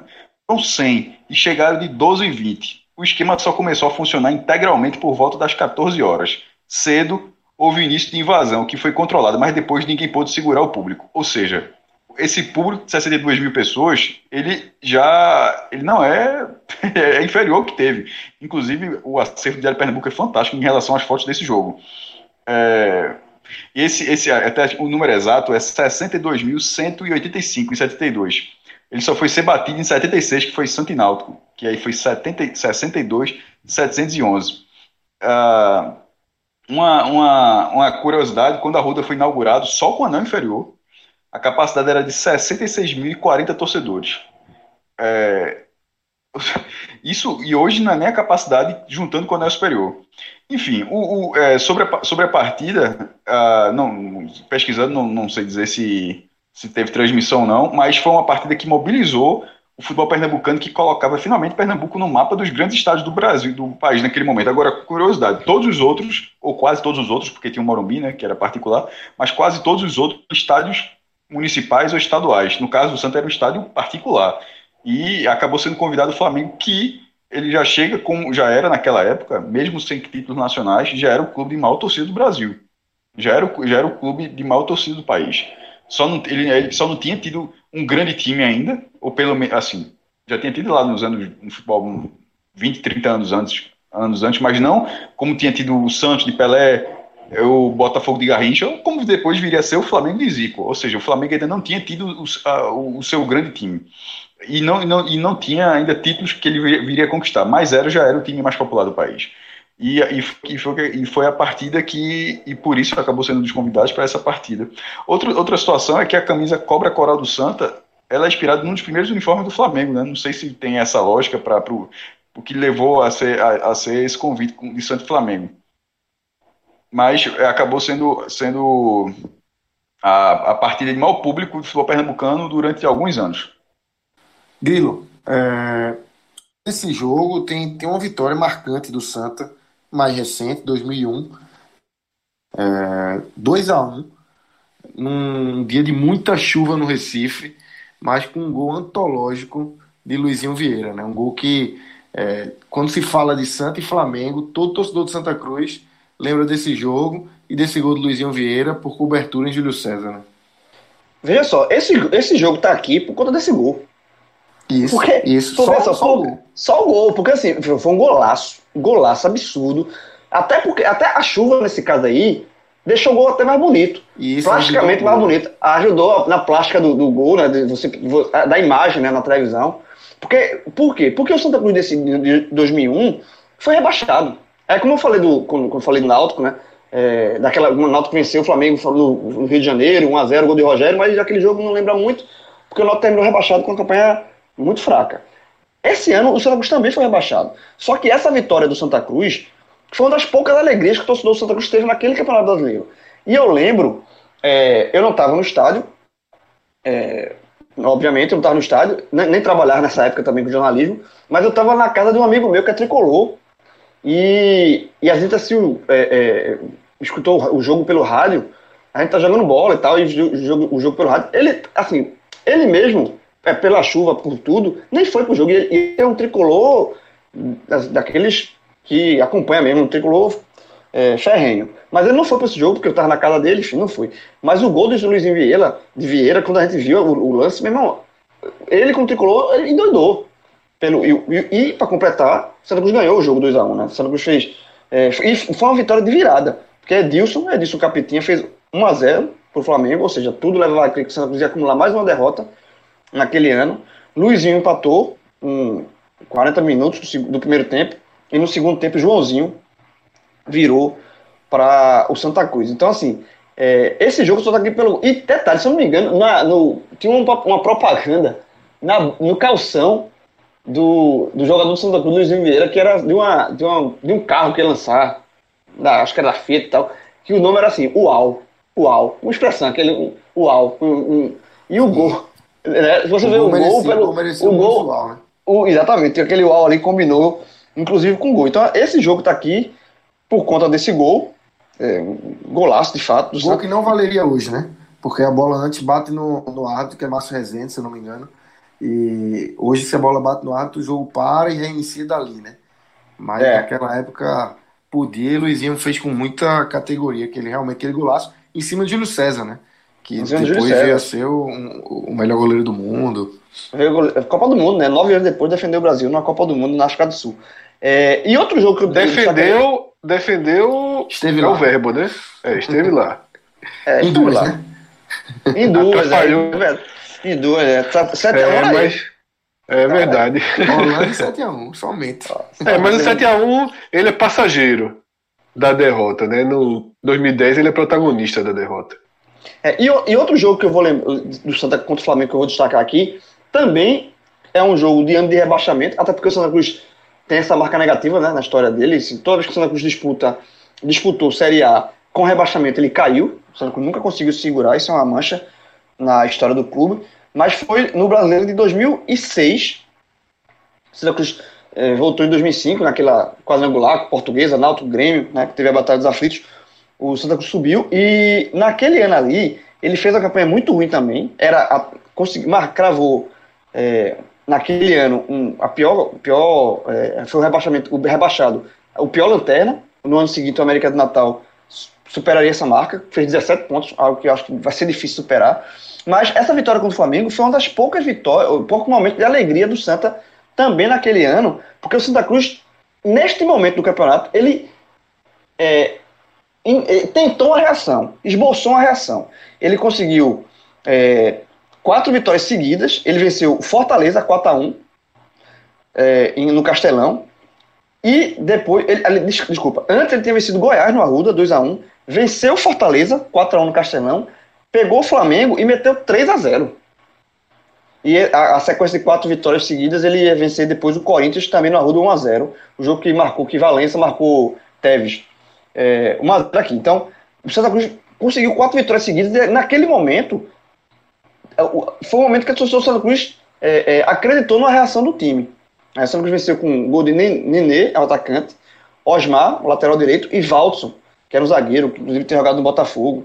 É, então, essa vitória de 3 a 0 eu acho que entra também com uma memória aqui pro torcedor do Santa positiva, porque apesar de ser um ano de rebaixamento, foi o, foi o único momento de Santa de esperança que poderia é, se livrar. Agora vou te contar, eu tô vendo, tô vendo aqui a escalação do, do Flamengo, o time é horroroso do Flamengo. É, são aqueles anos bem ruins do Flamengo, né? Que pelo amor de Deus. Né? Marlon, zagueiro, que depois jogaria no Náutico. Getúlio Vargas, do goleiro. É, meu amigo, Léo Oliveira. Marlon entrou hoje, Grilo. Joga no, eita, bem lembrado, joga no é, retrô. Tá no retrô. Exatamente. Goeber. Meu irmão, time meu do Flamengo amigo. aqui. Vinícius Pacheco, meu amigo, o time do Flamengo aqui é uma desgraça. Jogou no Náutico. E o Santa Cruz tinha Guto, goleiro, Osmar, lateral direito, que fez um dos gols. Aí tinha Márcio Alemão, Walter. É um time bem ruimzinho do Santa Cruz também. Augusto Recife, que tinha jogado no, no Cruzeiro. Márcio Mexerica, Nenê, Júnior Maranhão. Era, é, é, era dois times ruins aqui. Do, dois times bem, bem abaixo. Bem abaixo, é... mas, tá, mas Cássio, entra com essa vitória. Cássio, é, tem um jogo também que tá, tá na história porque é muito falado. É, em 1987, jogo pela Copa União, Flamengo 3, Santa 1, 3 gols de Zico, um gol com uma falta ontológica que Zé do Carmo conta até hoje que teve que virar para assistir, Essa história é fantástica. A história é, é fantástica. Esse jogo também, apesar de ser negativo por, por, por porque o Santa perdeu, mas o, o Santa é sempre lembrado nesse jogo aí, porque Zé do Carmo também faz questão de contar essa história sempre, né? A história é fantástica. Quer, quer, quer, quer, conta a história logo, pô? A história, a história, é, sensacional. a história é sensacional. Ele tá montando a barreira, aí Birigui, que é goleiro do Santa Cruz, Zé, olha pra frente, Zé, olha pra frente, Zé. Ele, ele é o homem base da barreira, né? Ele é o homem base da barreira, Zé, olha.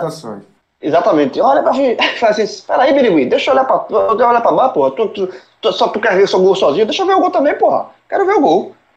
Já dizendo que já, tá, já sabia que ia ser. Deixa eu ver o gol? Quero ver o gol. Aí ficou de costas pra barreira. Olhando pra barra, né?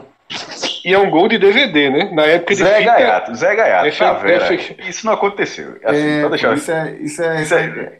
É, é mais uma Zé, história daquela, né? Que a gente tá é, a história fica muito, muito boa. Até porque Zé é um cara. Zé do Carro é um cara fantástico com essas histórias. Mas na prática, meu irmão, embora ele venda isso como verdade, isso não, não foi. Mas, meu irmão, isso, dava, isso dentro do time era tapa no meio do campo, porra. Se acontece isso, a Vera, pô. É verdade, eu sei uma vez só. A história é fantástica, a gente compra porque a história é muito boa, mas não pode ter acontecido, não. Não é possível, pô. Então, cara, é um. Falando pro, falando pro goleiro, deixa eu ver o gol, é foda, pô. foda. Imagina os outros caras da barreira que estavam do lado dele. Tem pelo menos uns três. Os caras do lado, peraí, pô, o cara falando a merda, esse aqui da barreira. É, e é de, é, eu assisti né, um, um VHS de, de Zico, ainda era VHS na época, que já tinha esse gol.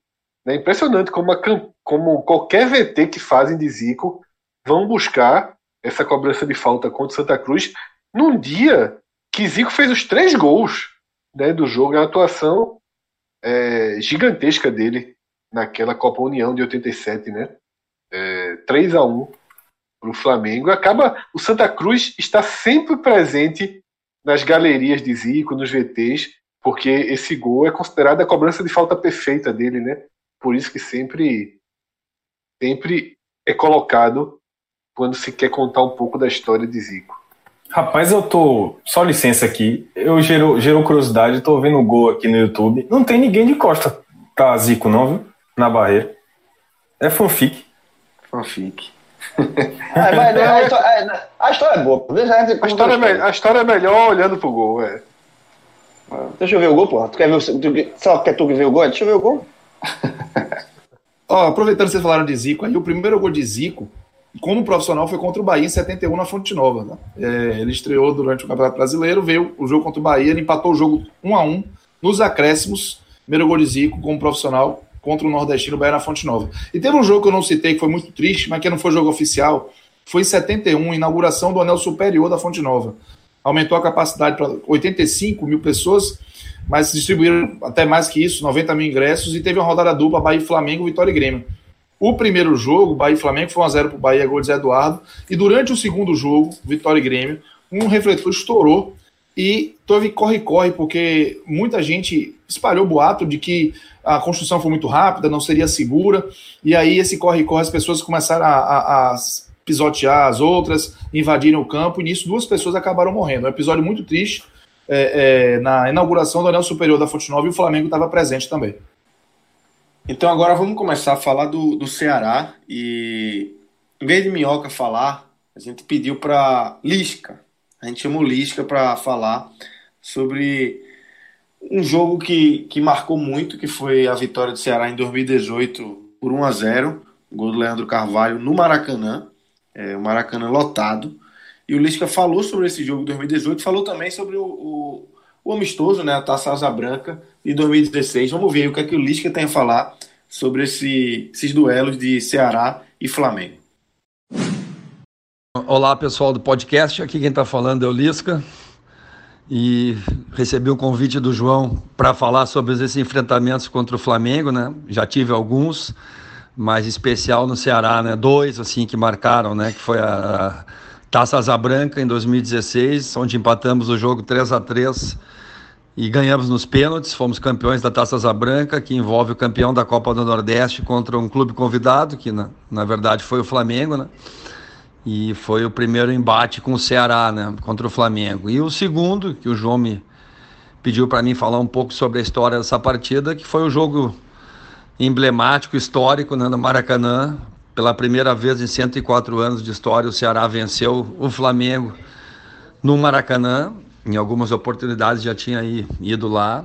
E isso é um motivo de, de honra, né, de orgulho muito grande e mostra bem a dificuldade né, dessa, dessa vitória, ainda mais no momento que nós vivíamos né, na, na competição, no Brasileirão de 2018. Já vínhamos ali numa recuperação, já tínhamos saído da lanterna, já estávamos chegando próximo ali de, de nos aproximarmos da saída da zona de rebaixamento, mas tínhamos perdido para o, para o Bahia em casa, no PV de 2 a 0 e foi um jogo que, que pesou muito para a gente. Confesso que foi um momento que eu titubeei no Ceará. O presidente foi na minha casa naquela noite. O próximo jogo era contra o Flamengo no Maracanã. E depois tínhamos o Corinthians em casa. E o presidente não abriu mão do meu trabalho, falou que precisava muito. E eu, a partir daquela noite, passei a, buscar uma solução para essa partida. Quando cheguei de manhã para treinar, tinha as principais lideranças já no, no vestiário me esperando antes do treino para falar do apoio que nós íamos nos mobilizar para esse jogo. E de fato foi o que aconteceu, né? O time se mobilizou muito. O Flamengo era o líder da competição, melhor ataque, líder disparado. O jogo foi num domingo às 11 da manhã com 68 mil pessoas no Maracanã e a gente traçou uma estratégia de controle da partida. Né? O Flamengo era um, era um, time que jogava com, com, um jogo muito centralizado, com pouca jogada nas beiradas, a gente tinha detectado isso e neutralizamos bem esse meio, evitamos combinações, né? era Paquetá de um lado, Diego do outro, pelo meio, mas sempre com os pés invertidos, trazendo o jogo para dentro, Everton do lado, Vitinho do outro, também com os pés invertidos, né? E na frente o atacante era Uribe, se não me engano, e, e o Henrique Dourado não tinham firmado ainda, né? Então nossa ideia era ter um controle inicial, jogamos também taticamente diferente nessa partida, começamos num 4-5-1, abriu o Arthur do lado direito, sempre jogou mais centralizado, a nossa base era um 4-2-3-1 para um 4-4-2, então deixei o Quixadá como falso 9, abriu o Arthur de um lado, o Carlson do outro, e formamos uma trinca forte no meio, né? surpreendemos o Flamengo, teve a parada técnica com 27 minutos, parada pelo, pelo calor, estava muito quente, e a gente já alterou de novo o sistema, e ali nós crescemos na partida, conseguimos equilibrar bem o fim do primeiro tempo, o segundo o Flamengo sempre pressionando, o Everson mais uma vez, né? fazendo um grande jogo, e a gente controlando e, e, demos o golpe, o golpe fatal né, aos 45, numa jogada do Felipe Azevedo com o Leandro Carvalho e o Leandro já tirou, se eu não me engano, é, era o Hever, se eu não me engano, e, e arrematou de média distância. A bola picou antes, enganou o Diego. E, e, o gramado do Maracanã chamou atenção dessa vez nesse jogo que estava em péssimas condições, talvez a pior, pior momento do Maracanã. Né? Dificultou também o jogo do Flamengo. E essa bola bateu bem onde tinha feito a reforma ali na, na na grande área no terço, num terço né, de ataque do, do estádio. O restante não tinha ainda sido reformado. Então Leandro foi muito feliz e, e, a gente fez o gol aos 45 e graças a Deus que foi nesse tempo também que não deu nem muito tempo de reação. O jogo acabou aos 49 e a gente conseguiu controlar e, e fazer esse resultado histórico que foi muito importante para a gente também para o estado anímico, confiança, né? E a gente ganhando do líder na casa deles com 66 mil pessoas mostrou que a gente podia enfrentar qualquer adversário que a gente tinha condições de, de sair daquela situação. Né? Depois, logo depois, ganhamos do Corinthians, né? embalados, e aí o time firmou. Né? Mas esse jogo com o Flamengo é um jogo emblemático dessa campanha e é um jogo histórico na história. No Ceará, histórico para mim também e para todos os jogadores que participaram. Realmente esse jogo é inesquecível. Esse aí é o áudio. Lisca, é, é, entrei em contato com ele. Lisca sempre atende muito gentil com o podcast. Ele, ele já sabe, ele já sabe que ele, o podcast já, ele, ele já faz um integrante já aqui do, do programa. Aí eu solicitei esse áudio, ele mandou o áudio, só que esse aí, o áudio que pode, que pode ir pro ar. Depois teve um áudio curtinho que ele mandou para mim. Esse aí ficou só interno. Um abraço pro vai ficar nervosa. Tu vai ficar nervosa querendo ouvir. Um abraço pro Lisca aí. Obrigado abraço, pela participação. E ó. Ele, ele, como ele escuta esse programa? Ele escuta. Lisca, a turma tá nervosa mesmo. e sobre Lisca participar do podcast, é aquilo, né? Se tudo der errado na carreira dele de treinador, ele tem a vaga dele aqui no podcast. É parecido com o que eu li um dia desse. O cara perguntou: qual o primeiro show que você vai querer ver quando terminar a quarentena? Aí o cara falou: se tudo der certo, Iron Maiden. Se der merda, Jimi Hendrix. então, o, só, tá... só, só, um detalhe: esse jogo, Lisca, é, esse jogo que o Lisca lembrou do Flamengo, do, no Brasileiro de 2018, sensacional o jogo. Eu, eu gravei o telecast com Minhoca nesse jogo, se eu não me engano, gra, gravei, e foi o gol. Quando saiu o gol, meu irmão, eu tava na sala, eu vibrei, velho. Mas eu comemorei muito, como se fosse o torcedor do Ceará. Porque... Gol do artilheiro, né?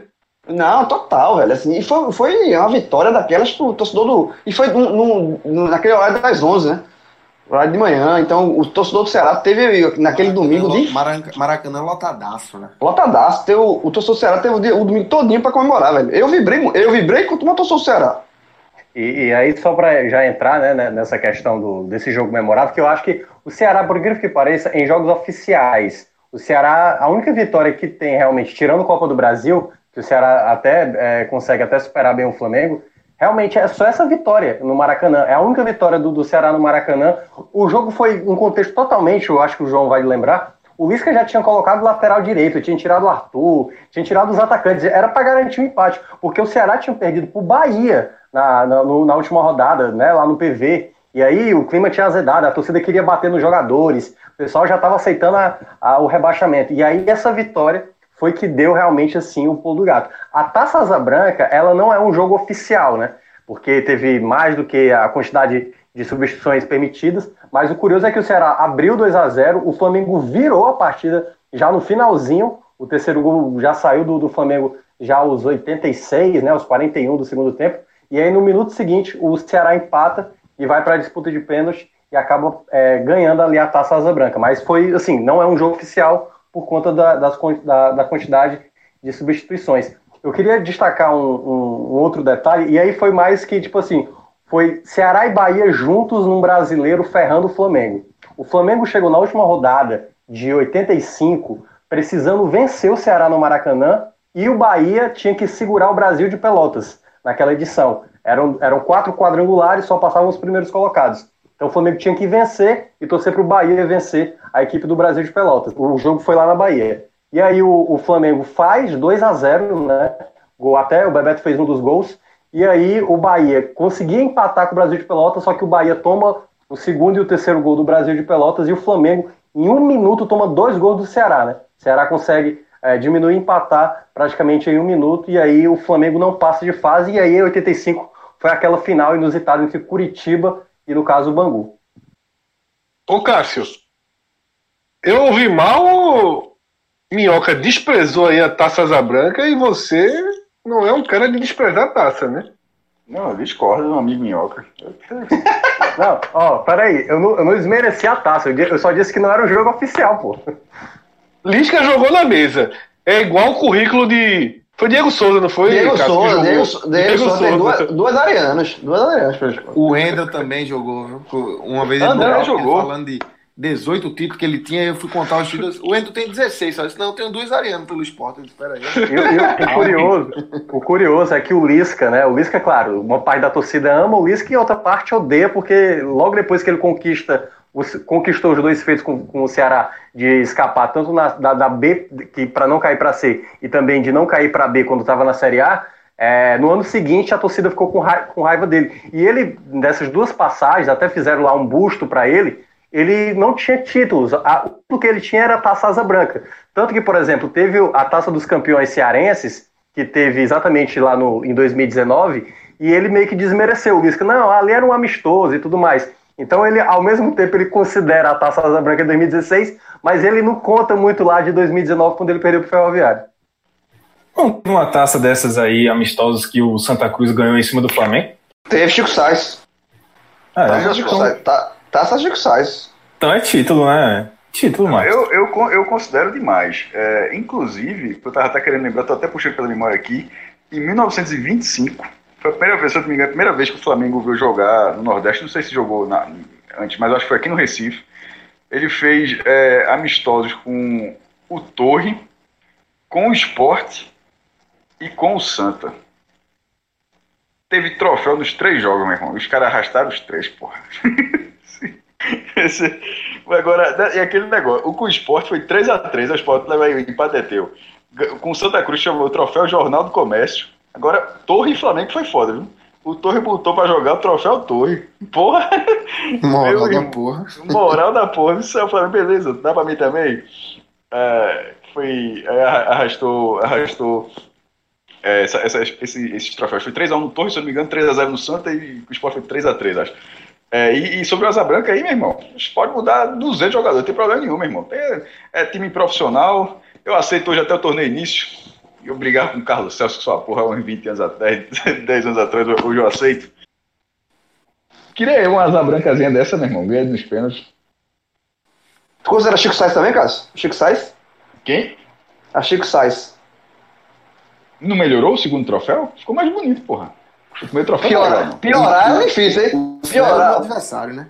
É, exatamente. Piorar era difícil. A dúvida até hoje se aquele troféu foi ou não pra.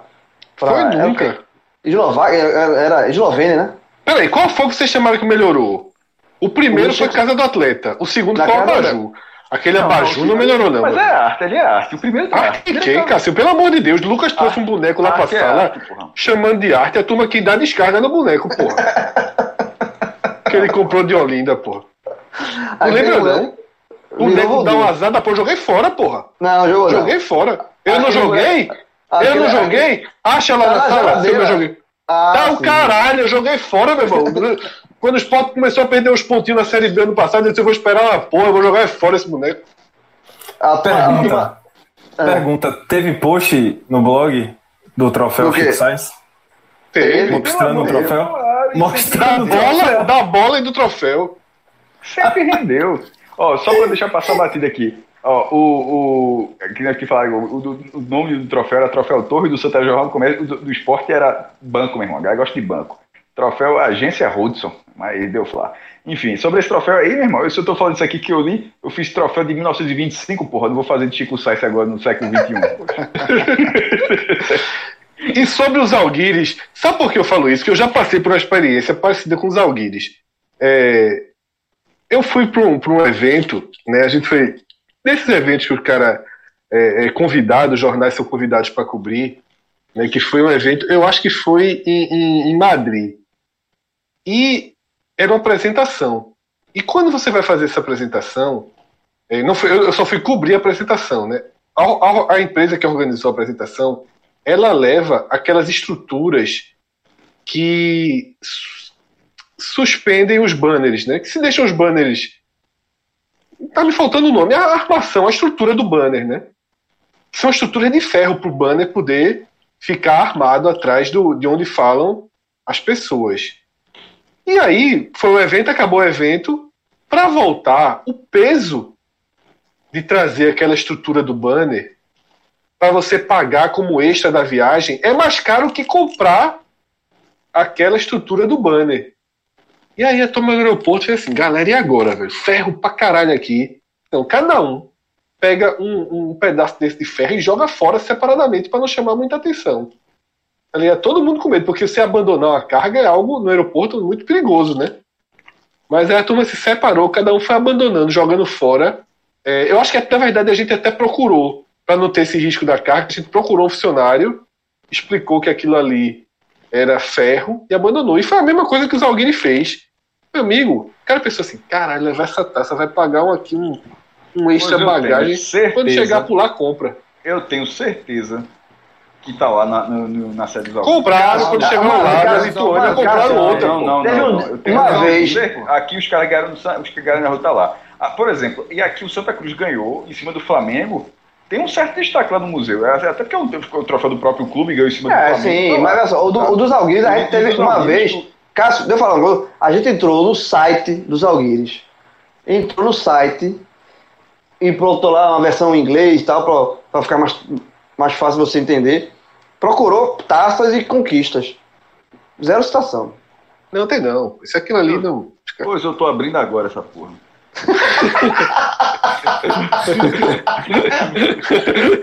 vai ter, alguém vai ter que ir lá pra olhar se tá no museu. Eu tô em inglês aqui, Zalguires. Ei, título. E, Lucas, enquanto isso, segue o jogo aí com o Minhoca. Embora. Segue o jogo. Minhoca, vamos falar do, do Fortaleza. É... Se, eu achar, se eu achar, eu vou entrar rasgando. Plantão, achar... plantão. Plantão. Se, não, não, vai me desmentir, vai me desmentir. Vai. O Nordeste. Fred, Fred está comigo. O Nordeste contra os Alguires. Só tem um. Ô Minhoca, vamos embora. Vamos falar do Fortaleza. É, quais são os jogos positivos aí que estão na, na memória é, do Fortaleza se dando bem em cima do Flamengo? Pois é, é, o Fortaleza é um pouco o contrário do Ceará, né? O Ceará que tem uma vitória aí, digamos, em outras competições, que não é mata-mata, é, né? o Ceará é melhor em mata-mata em cima do Flamengo do que, o, por exemplo, o Fortaleza contra o Flamengo em mata-mata. No, no, nos pontos corridos, né? O Ceará, o, o, Fortaleza tem, tem uma, uma, digamos, uma humilhação, né? Tomou um 8 a 0 do Flamengo, que toda vez que eu comprava placar, tava lá, maior vitória do Flamengo no brasileiro, né? Que era considerava de 71 para cá. E eu acho que até agora, né? 8 a 0 5 gols do, do, Nunes, né? Teve lá em 81 esse jogo lá, o Fortaleza, se eu não me engano, acho que é a maior derrota em jogos oficiais do Fortaleza nesses cento e tantos anos que o, que o Fortaleza tem. Só que, e aí para relembrar talvez os jogos mais memoráveis, o jogo que eu escolhi é o jogo de 2003. Olha como 2003 o Flamengo realmente marcou para o Nordeste, né? Porque teve aqueles jogos da Copa do Brasil, o, o Cardoso lembrou aí o 6 a 0 que o Bahia tomou do, do Flamengo de 2003. O Fortaleza conseguiu uma proeza de vencer na ida e na volta em 2003. Ele meteu 2 a 0 lá no Maracanã, dois gols do Vinícius, um de falta, um outro ele fazendo um, um corte lá no, no, zagueiro e batendo na gaveta e tal, lá do Júlio César. Então, o Fortaleza foi o primeiro que vingou os nordestinos, né? Porque, como a Copa do Brasil era no primeiro semestre, a primeira vitória de um nordestino em 2003 foi exatamente do Fortaleza lá no Maracanã por 2 a 0 Aí depois o Vitória chegou a vencer também, o Bahia só perdeu em 2003, né? Tomou gol pra caramba. E aí vem o jogo da 42ª rodada. Faltavam cinco rodadas para acabar o campeonato. O Fortaleza estava no Z2, né? Lembrando que o Fortaleza caiu naquele ano juntamente com o Bahia. E aí o Fortaleza mete um 4 a 1 no Flamengo, mas barato. Barato. O Fortaleza jogou muito nesse jogo. Vinícius, o Rena, que era um meio de campo muito rápido, jogou demais, marcou dois gols. O Fortaleza, é, no primeiro tempo, se não é o Júlio César, o Fortaleza era para ter feito pelo menos ali uns três, quatro gols só no primeiro tempo. Né? O Flamengo até chegou a fazer um gol de falta com o André Gomes é, na, naquela partida, mas a partida do Fortaleza é excepcional. Por incrível que pareça, quando o Flamengo perde um jogador, o Igor, que é até cearense, né, e futuramente jogou, foi, acabou jogando no Fortaleza, ele, após a expulsão dele, né, o Flamengo ficou com um jogador a menos, o Flamengo até cresce na partida, o Fortaleza já até já ganhava por, por 2 a 1 um naquela aquela partida, é, tinha feito já um gol com o Rena e um gol com até o Fabiano Wesley, zagueiro do Flamengo, tinha feito gol contra, e aí o Flamengo cresce na partida, mas aí depois vem o gol do, do Vinícius e tem depois mais um gol do Rena, né, os gols ali já nos minutos finais, 4 a 1 assim do Fortaleza e foi realmente assim uma partida esplendorosa. Então, para mim, acho que é a melhor partida do Fortaleza de todos os confrontos que o Fortaleza teve, incluindo até essa da Copa do Brasil, né? Que o Fortaleza conseguiu mais pelo resultado, né? Pelo que conquistou ali no, no, no, no duelo direto. O que pesou em 2003 foi realmente o rebaixamento, porque depois dessa vitória, o Fortaleza sai do Z2 e aí fica praticamente até a 45 rodada fora, só depende de um empate para não cair, né? Contra a Ponte Preta, mas acaba caindo é, enfim, uma combinação de resultados. Ele estava ali, tinha quatro equipes atrás do Fortaleza e o Fortaleza ainda conseguiu cair naquela edição de 2003. Mas esse jogo do Flamengo foi muito determinante assim para uma possível recuperação que acabou não acontecendo. Vou citar aqui um jogo, digamos, é, meio decepcionante do Fortaleza, mas é um decepcionante que poderia ter sido é, algo grandioso, né? porque em 2006 o Fortaleza enfrenta o Flamengo, o Flamengo, assim, acho que com sei lá, 30 minutos, o Flamengo dá um massacre. Primeiro, é um show do Obina. Esse jogo é um show do Obina. Porque o Obina, ele, ele faz três gols nesse jogo. É um 4 a 3 pro Flamengo. O Flamengo abre 3 a 0 nessa partida. Ele, ele tinha o Bruno, né? O Bruno aquele, né? O Bruno que foi preso. Léo Moura, tinha Renato Augusto, tinha, é, que mais? Fabiano Oliveira, Paulinho e tal. Enfim, Renato, aquele meio, meio campista que batia forte na bola. Então era um time né, bom, comandado pelo Ney Franco. O Fortaleza era comandado pelo Roberto Davino. E aí o Flamengo faz 3 a 0 Fabiano Oliveira, Obina e Obina. 30 minutos, Flamengo 3 a 0 Aí, quando tudo parecia que o Flamengo ia fazer aquela goleada, o Fortaleza diminui já no primeiro tempo, logo dois minutos depois que o Obina faz o, o terceiro gol do Flamengo, né? Diminui para 3 a 1 Aí vem um golaço do Rinaldo. Quem quiser, busca esse gol do 4 a 3 do Flamengo. O primeiro gol do Rinaldo, o Rinaldo pega da esquerda, ele sai tirando três jogadores dando aquele, aquele come, né? Aquele corte. Ele tira o primeiro, tira o segundo, tira o terceiro e bate no ângulo, assim, um gol espetacular. Talvez o, o gol mais bonito que eu vi de todos esses duelos que eu vi, assim, do, de Ceará e Fortaleza com o Flamengo, né? Aí o Rinaldo faz um golaço. E aí, quando o Fortaleza, ali no começo do segundo serviço, foi os 5 minutos, esse do, do, do Rinaldo, né? Diminuiu para 3 a 2 Quando o jogo começou a dar uma cara, aí 15 minutos depois, um lateral errado, batido errado. É, o lateral foi batido pro Albérico. Acho que o Albérico até deve ter passado aí pelo futebol, não sei se da Bahia ou, ou de Pernambuco. É, aí o lateral batido aqui. errado. O... Tem seis títulos, seis títulos seguidos, seis títulos seguidos estaduais.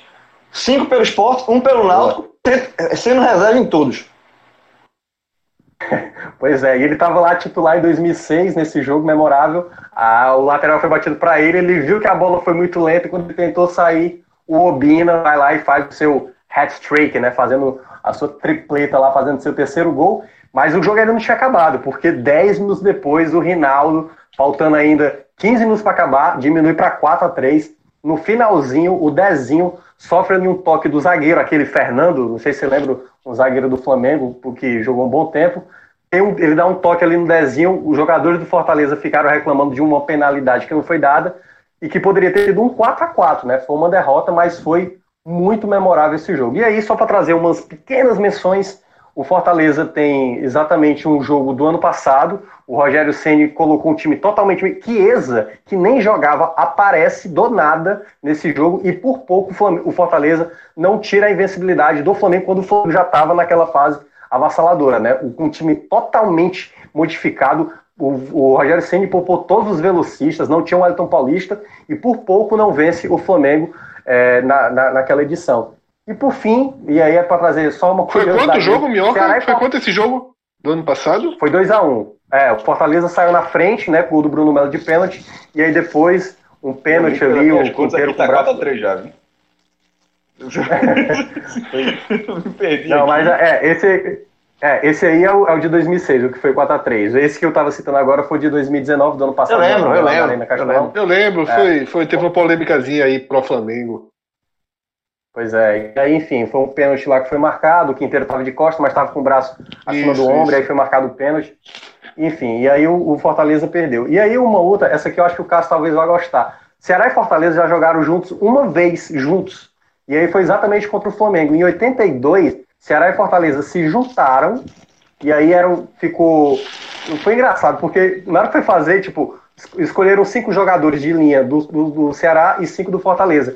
E aí, o goleiro, a dúvida era se botava o Salvino, que era do Fortaleza, ou o Linha, E aí acabou ganhando o Lulinha. O, é, esse selecionado de Ceará e Fortaleza estava é, na dúvida se jogava de preto e branco, se jogava de azul, vermelho e tal. E aí colocaram com as cores da bandeira do Ceará, né? Verde e amarelo, que também tem a referência com o Brasil. E aí esse time ganhou do time de Zico, de Júnior, de Nunes, por 2 a 0 com dois gols, exatamente marcado pelo Ademir Patrício, que era jogador do Ceará, né, que fez gol no primeiro tempo, e o Adilton, que era jogador do Fortaleza, que fez gol no segundo tempo. 2 a 0 para a seleção de Ceará e Fortaleza contra o Flamengo, que era lá o campeão mundial na época. Claro, um jogo festivo, jogo que para o Cássio deve valer. Que ideia é... da porra, bicho. Que veja ideia só, da porra. Veja só, já fui, na hora que ele começou a falar, eu fui buscar aqui. Inclusive, ele me deu até ideia para repostar, porque eu fiz isso há, há, uns 15 anos e agora está fazendo 70 anos. 70 anos. Que Esporte Santa Cruz um dia para, foram para um bar e disse: Ó, oh, mesmo, bora jogar junto? É, bora. Aí, contra quem? Contra o Yugoslávia. E, e o quê, meu irmão? Yugoslávia. somente, somente esse tiro. Yugoslávia. Por quê, pô? Ele vai jogar a Copa do Mundo, vai jogar a Copa do Mundo, quer fazer um amistoso, vai jogar, bora. Botaram pra jogar, meu irmão. Detalhe. o, deixa eu ver se eu acho aqui o resultado. 5x2 pra, pra Yugoslávia.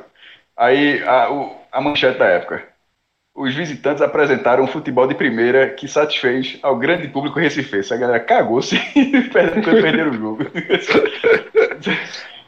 é, aqui, ó. É, renda. Isso é aleatório demais, porra. Esporte, é detalhe, e o nome oficial foi é. Combinado Esporte IFEM Santa. Tirar logo Ei, o cruz. Mas que, que ano era isso aí? 1950. Ah, 50. É porque a Yugoslávia era, teve um momento que foi muito forte, né? Veja, deixa eu, deixa eu colocar o, o, o, cenário completo aqui. O adversário foi a Iugoslávia, que uma semana antes tinha sido eliminada da Copa do Mundo. Uma semana antes. Na ocasião, é, eles jogaram pelo empate. Eles, chegaram eles jogaram pelo empate, mas perderam para o Brasil por 2 a 0 Aí, para não antes de viajar, né, a galera demorava muito, aí teve, rolou essa, esse convite aqui. E... Que secura da porra dos caras da Yugoslávia. Bote fé, velho. Meu, Meu amigo. Cara eliminado da Copa. Joga mais um joguinho aqui. Vou jogar. Deve, deve ter sido pra, deve ter sido para pegar a renda e pagar o retorno. É, a, renda, a, renda, foi tratada. É uma coisa que era muito louco da época. Eu queria, uma das coisas da época eu queria entender por que, que era só relevante dizer o público e não, dizer a renda e não dizer o público. O bordeiro não tinha público, só tinha renda. E a renda foi de 124.850 cruzeiros, que foi considerada excelente. Então o estado estava cheio, né? Ah, detalhe, eu já tinha tido o jogo da Copa do Mundo no, no, no Recife. Jo, Como não, não teve o segundo, a galera. Ah, um dos motivos, lembrei. Como só teve um jogo da Copa do Mundo, pra turma botar outra seleção, aí arrumaram, ó, se bate o Gustavo e bota um de vocês pra jogar.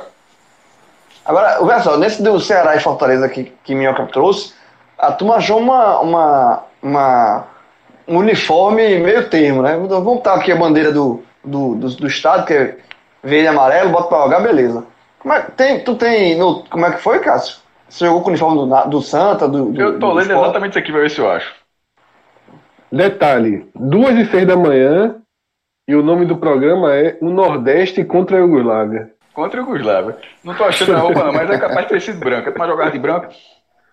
Vestiram ó, o mesmo uniforme no passado. É, não, não, tá, não sei se eu achei a descrição, não. Mas não foi o tipo um tempo cada um joga com a de esporte, só teve essa conversa mole, não. Então, depois de Nordeste contra a Iugoslávia, é, a gente falou muito do, do G7, obviamente, né? Como já falei, o, o, os sete clubes que a gente cobre mais de perto. Mas, Cássio, é, as grandes histórias. O programa para Cássio vai começar agora. É, agora ele está participando só para isso. Rolar. Eu queria que você, você vai trazer outros três jogos de outros três times do Nordeste contra o Flamengo. Jogos importantes também para essas equipes. E equipes que estão fora do, do G7, né? O G7 que a gente chama. É, Botafogo da Paraíba, Central e Confiança fizeram partidas contra o Flamengo que não vão esquecer nunca. Né? Rapaz, é, 1980, o Flamengo campeão brasileiro me perdeu do Botafogo da Paraíba no Maracanã. Velho, é, esse jogo, é, se você colocar no Google, tem até é, 2015, tem lá 35 anos. É uma, uma, matéria especial dessa vitória que ela ficou muito marcante na história do o Botafogo, é, que vem se reconstruindo, mas passou durante alguns bons anos sendo um. É, é só ver o histórico dele na, na, quando jogou a primeira divisão, que eram resultados muito abaixo. E esse resultado é considerado uma zebra de derrubar a loteria esportiva. É, aquele, como tinha antigamente, né, os três, nem sei se tem hoje em dia ainda, os 13 jogos a marcar coluna 1, coluna 2 ou coluna do meio. E esse é jogo para derrubar a loteria esportiva. Também ali nos anos 80, embora 1980 seja o último ano da década anterior, né, mas enfim, 86 teve Central 2 a 1 no Flamengo. Esses jogos que eu vou falar aqui são, são tudo vitória. Né? Central 2 a 1 no Flamengo, que é o recorde de público do Lacerdão, 24.450 pessoas. Jogo pela Série A também, pelo Brasileirão. Central tinha conseguido acesso no mesmo ano, jogou a segunda fase da primeira divisão e venceu o, o, o Flamengo. É, com dois gols de Ronaldo, atacante. A gente ia falar lá, acho que foi no outro programa ainda, na primeira parte desse bloco, sobre a questão do. Que até tá, tá falando de 87, que não tem como cravar. Veja só. Um ano antes, em 86, tudo bem, não tinha Renato Gaúcho, mas era o Flamengo ainda, já era o Flamengo forte. Perdeu do Central. Então, assim, numa, fase avançada do Campeonato Brasileiro. Então, é muito futebol, é isso aí, velho. O Central, o Central ganhou do Flamengo jogando a primeira divisão nacional. É, então dá, dá para dizer que esse resultado aconteceria ou esse não aconteceria, não.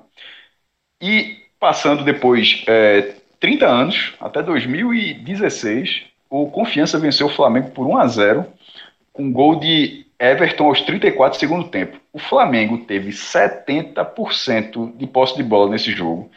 É, o Flamengo era treinado por Murici Ramalho. Murici Ramalho passou pouco tempo no Flamengo, acho que até adoeceu também e acabou saindo. O Flamengo tinha. eu, eu vi a escalação, não tinha grandes nomes, não, mas estava com Sheik, estava com Marcelo Cirino. É aquele negócio, pô, o Flamengo sempre vai ser um time de investimento, sempre vai ter algum jogador de destaque. Quando você pegar um Flamengo que não tem ninguém, é porque é incompreensível o que estava acontecendo no momento do Flamengo. Se você, em qualquer época que você for pegar, desde que a gente acompanha, sempre vai ter alguém de renomado. É, e esse tinha. Era a primeira fase da Copa do Brasil, jogo de ida. A renda deu 1 milhão e 38 mil reais, a maior renda da história do, do futebol sergipano. E ficou toda com confiança, né? Porque a renda era do mandante. Confiança venceu por 1 a 0 e na volta perdeu por 3 a 0 e foi eliminado. Essa vitória para mim, para mim é irrelevante essa eliminação na volta. Assim, em termos históricos, claro, perderia a cota, poderia ter avançado a competição, mas assim, sobre o que significa essa vitória. É, é, eu acho, vendo daqui, que ela, ela tem o mesmo peso do, do que o. Tá, fazendo devido à comparação, claro, do que o Paysandu fez na Bomboneira. O Paysandu venceu o Boca na Bomboneira por 1 a 0 um resultado histórico. Pouquíssimos clubes brasileiros conseguiram fazer isso. E na volta, pouca gente lembra, mas o Paysandu levou de 4 a 2 do Boca e foi eliminado nas oitavas de final. Ele tinha uma vantagem enorme e foi eliminado. Só que isso nunca diminuiu o tamanho do feito do Paysandu na bomboneira, e nem vai, nem é para ter como. O, primeiro, o Paysandu ganhou do Boca Juniors no jogo oficial, e segundo, o jogo foi na bomboneira, ponto. Nesse caso, confiança, no futebol sergipano, para contextualizar, talvez seja um dos cenários mais difíceis de torcida local fazer frente, o, o do Nordeste. O, maior, eu acho que é, é no Piauí. Mas em Sergipe, a última pesquisa que teve, foi até, até recente, na verdade, acho que em dezembro de 2019, só 8% 8%, ou seja, 8 de cada 100 sergipanos tem um clube sergipano como primeiro time. Não significa que, que só 8% torce para o time de Sergipe. Muitas de, dentre os outros é, 92%, claro, tem a Fatic também que não torce, né? Pode ter muita gente que é Flamengo como primeiro time e o próprio Confiança como segundo. Mas o cara ser primeiro time, ou seja, o clube do coração dele, a, primeira, a preferência é só 8%. Então, nessa briga gigantesca de, de mercado, onde o, o, visitante é o time que domina o seu estádio em, em termos de torcida, esse resultado do Confiança foi muito expressivo. Muito expressivo. E, e o jogo, você só ter 30% de posse de bola e ainda assim ter vencido, foi uma zebra grande. Então é isso, galera. Aqui, agora a gente vai encerrando esse programa gigante, em tamanho e em história. Essa é a, foi a segunda parte do programa, né? A gente já tem a primeira parte disponível no feed.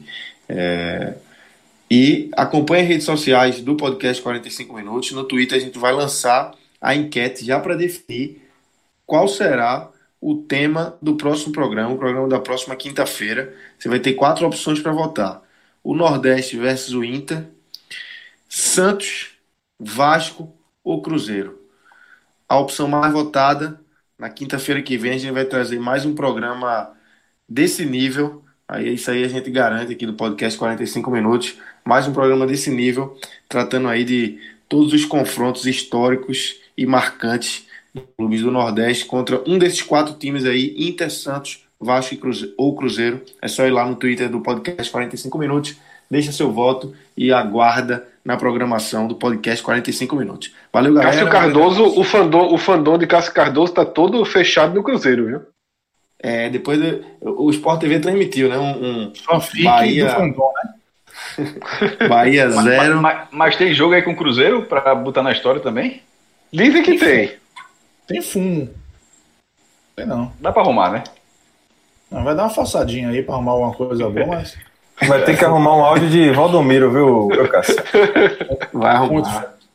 E se Eliminação. arrumar um de... Alex? E se arrumar um de Alex? Alex, Alex. Marcar Alex no Twitter e falar, Alex, a gente tá gravando o programa, tem como mandar um áudio aí? Rapaz, vai crescer. viu?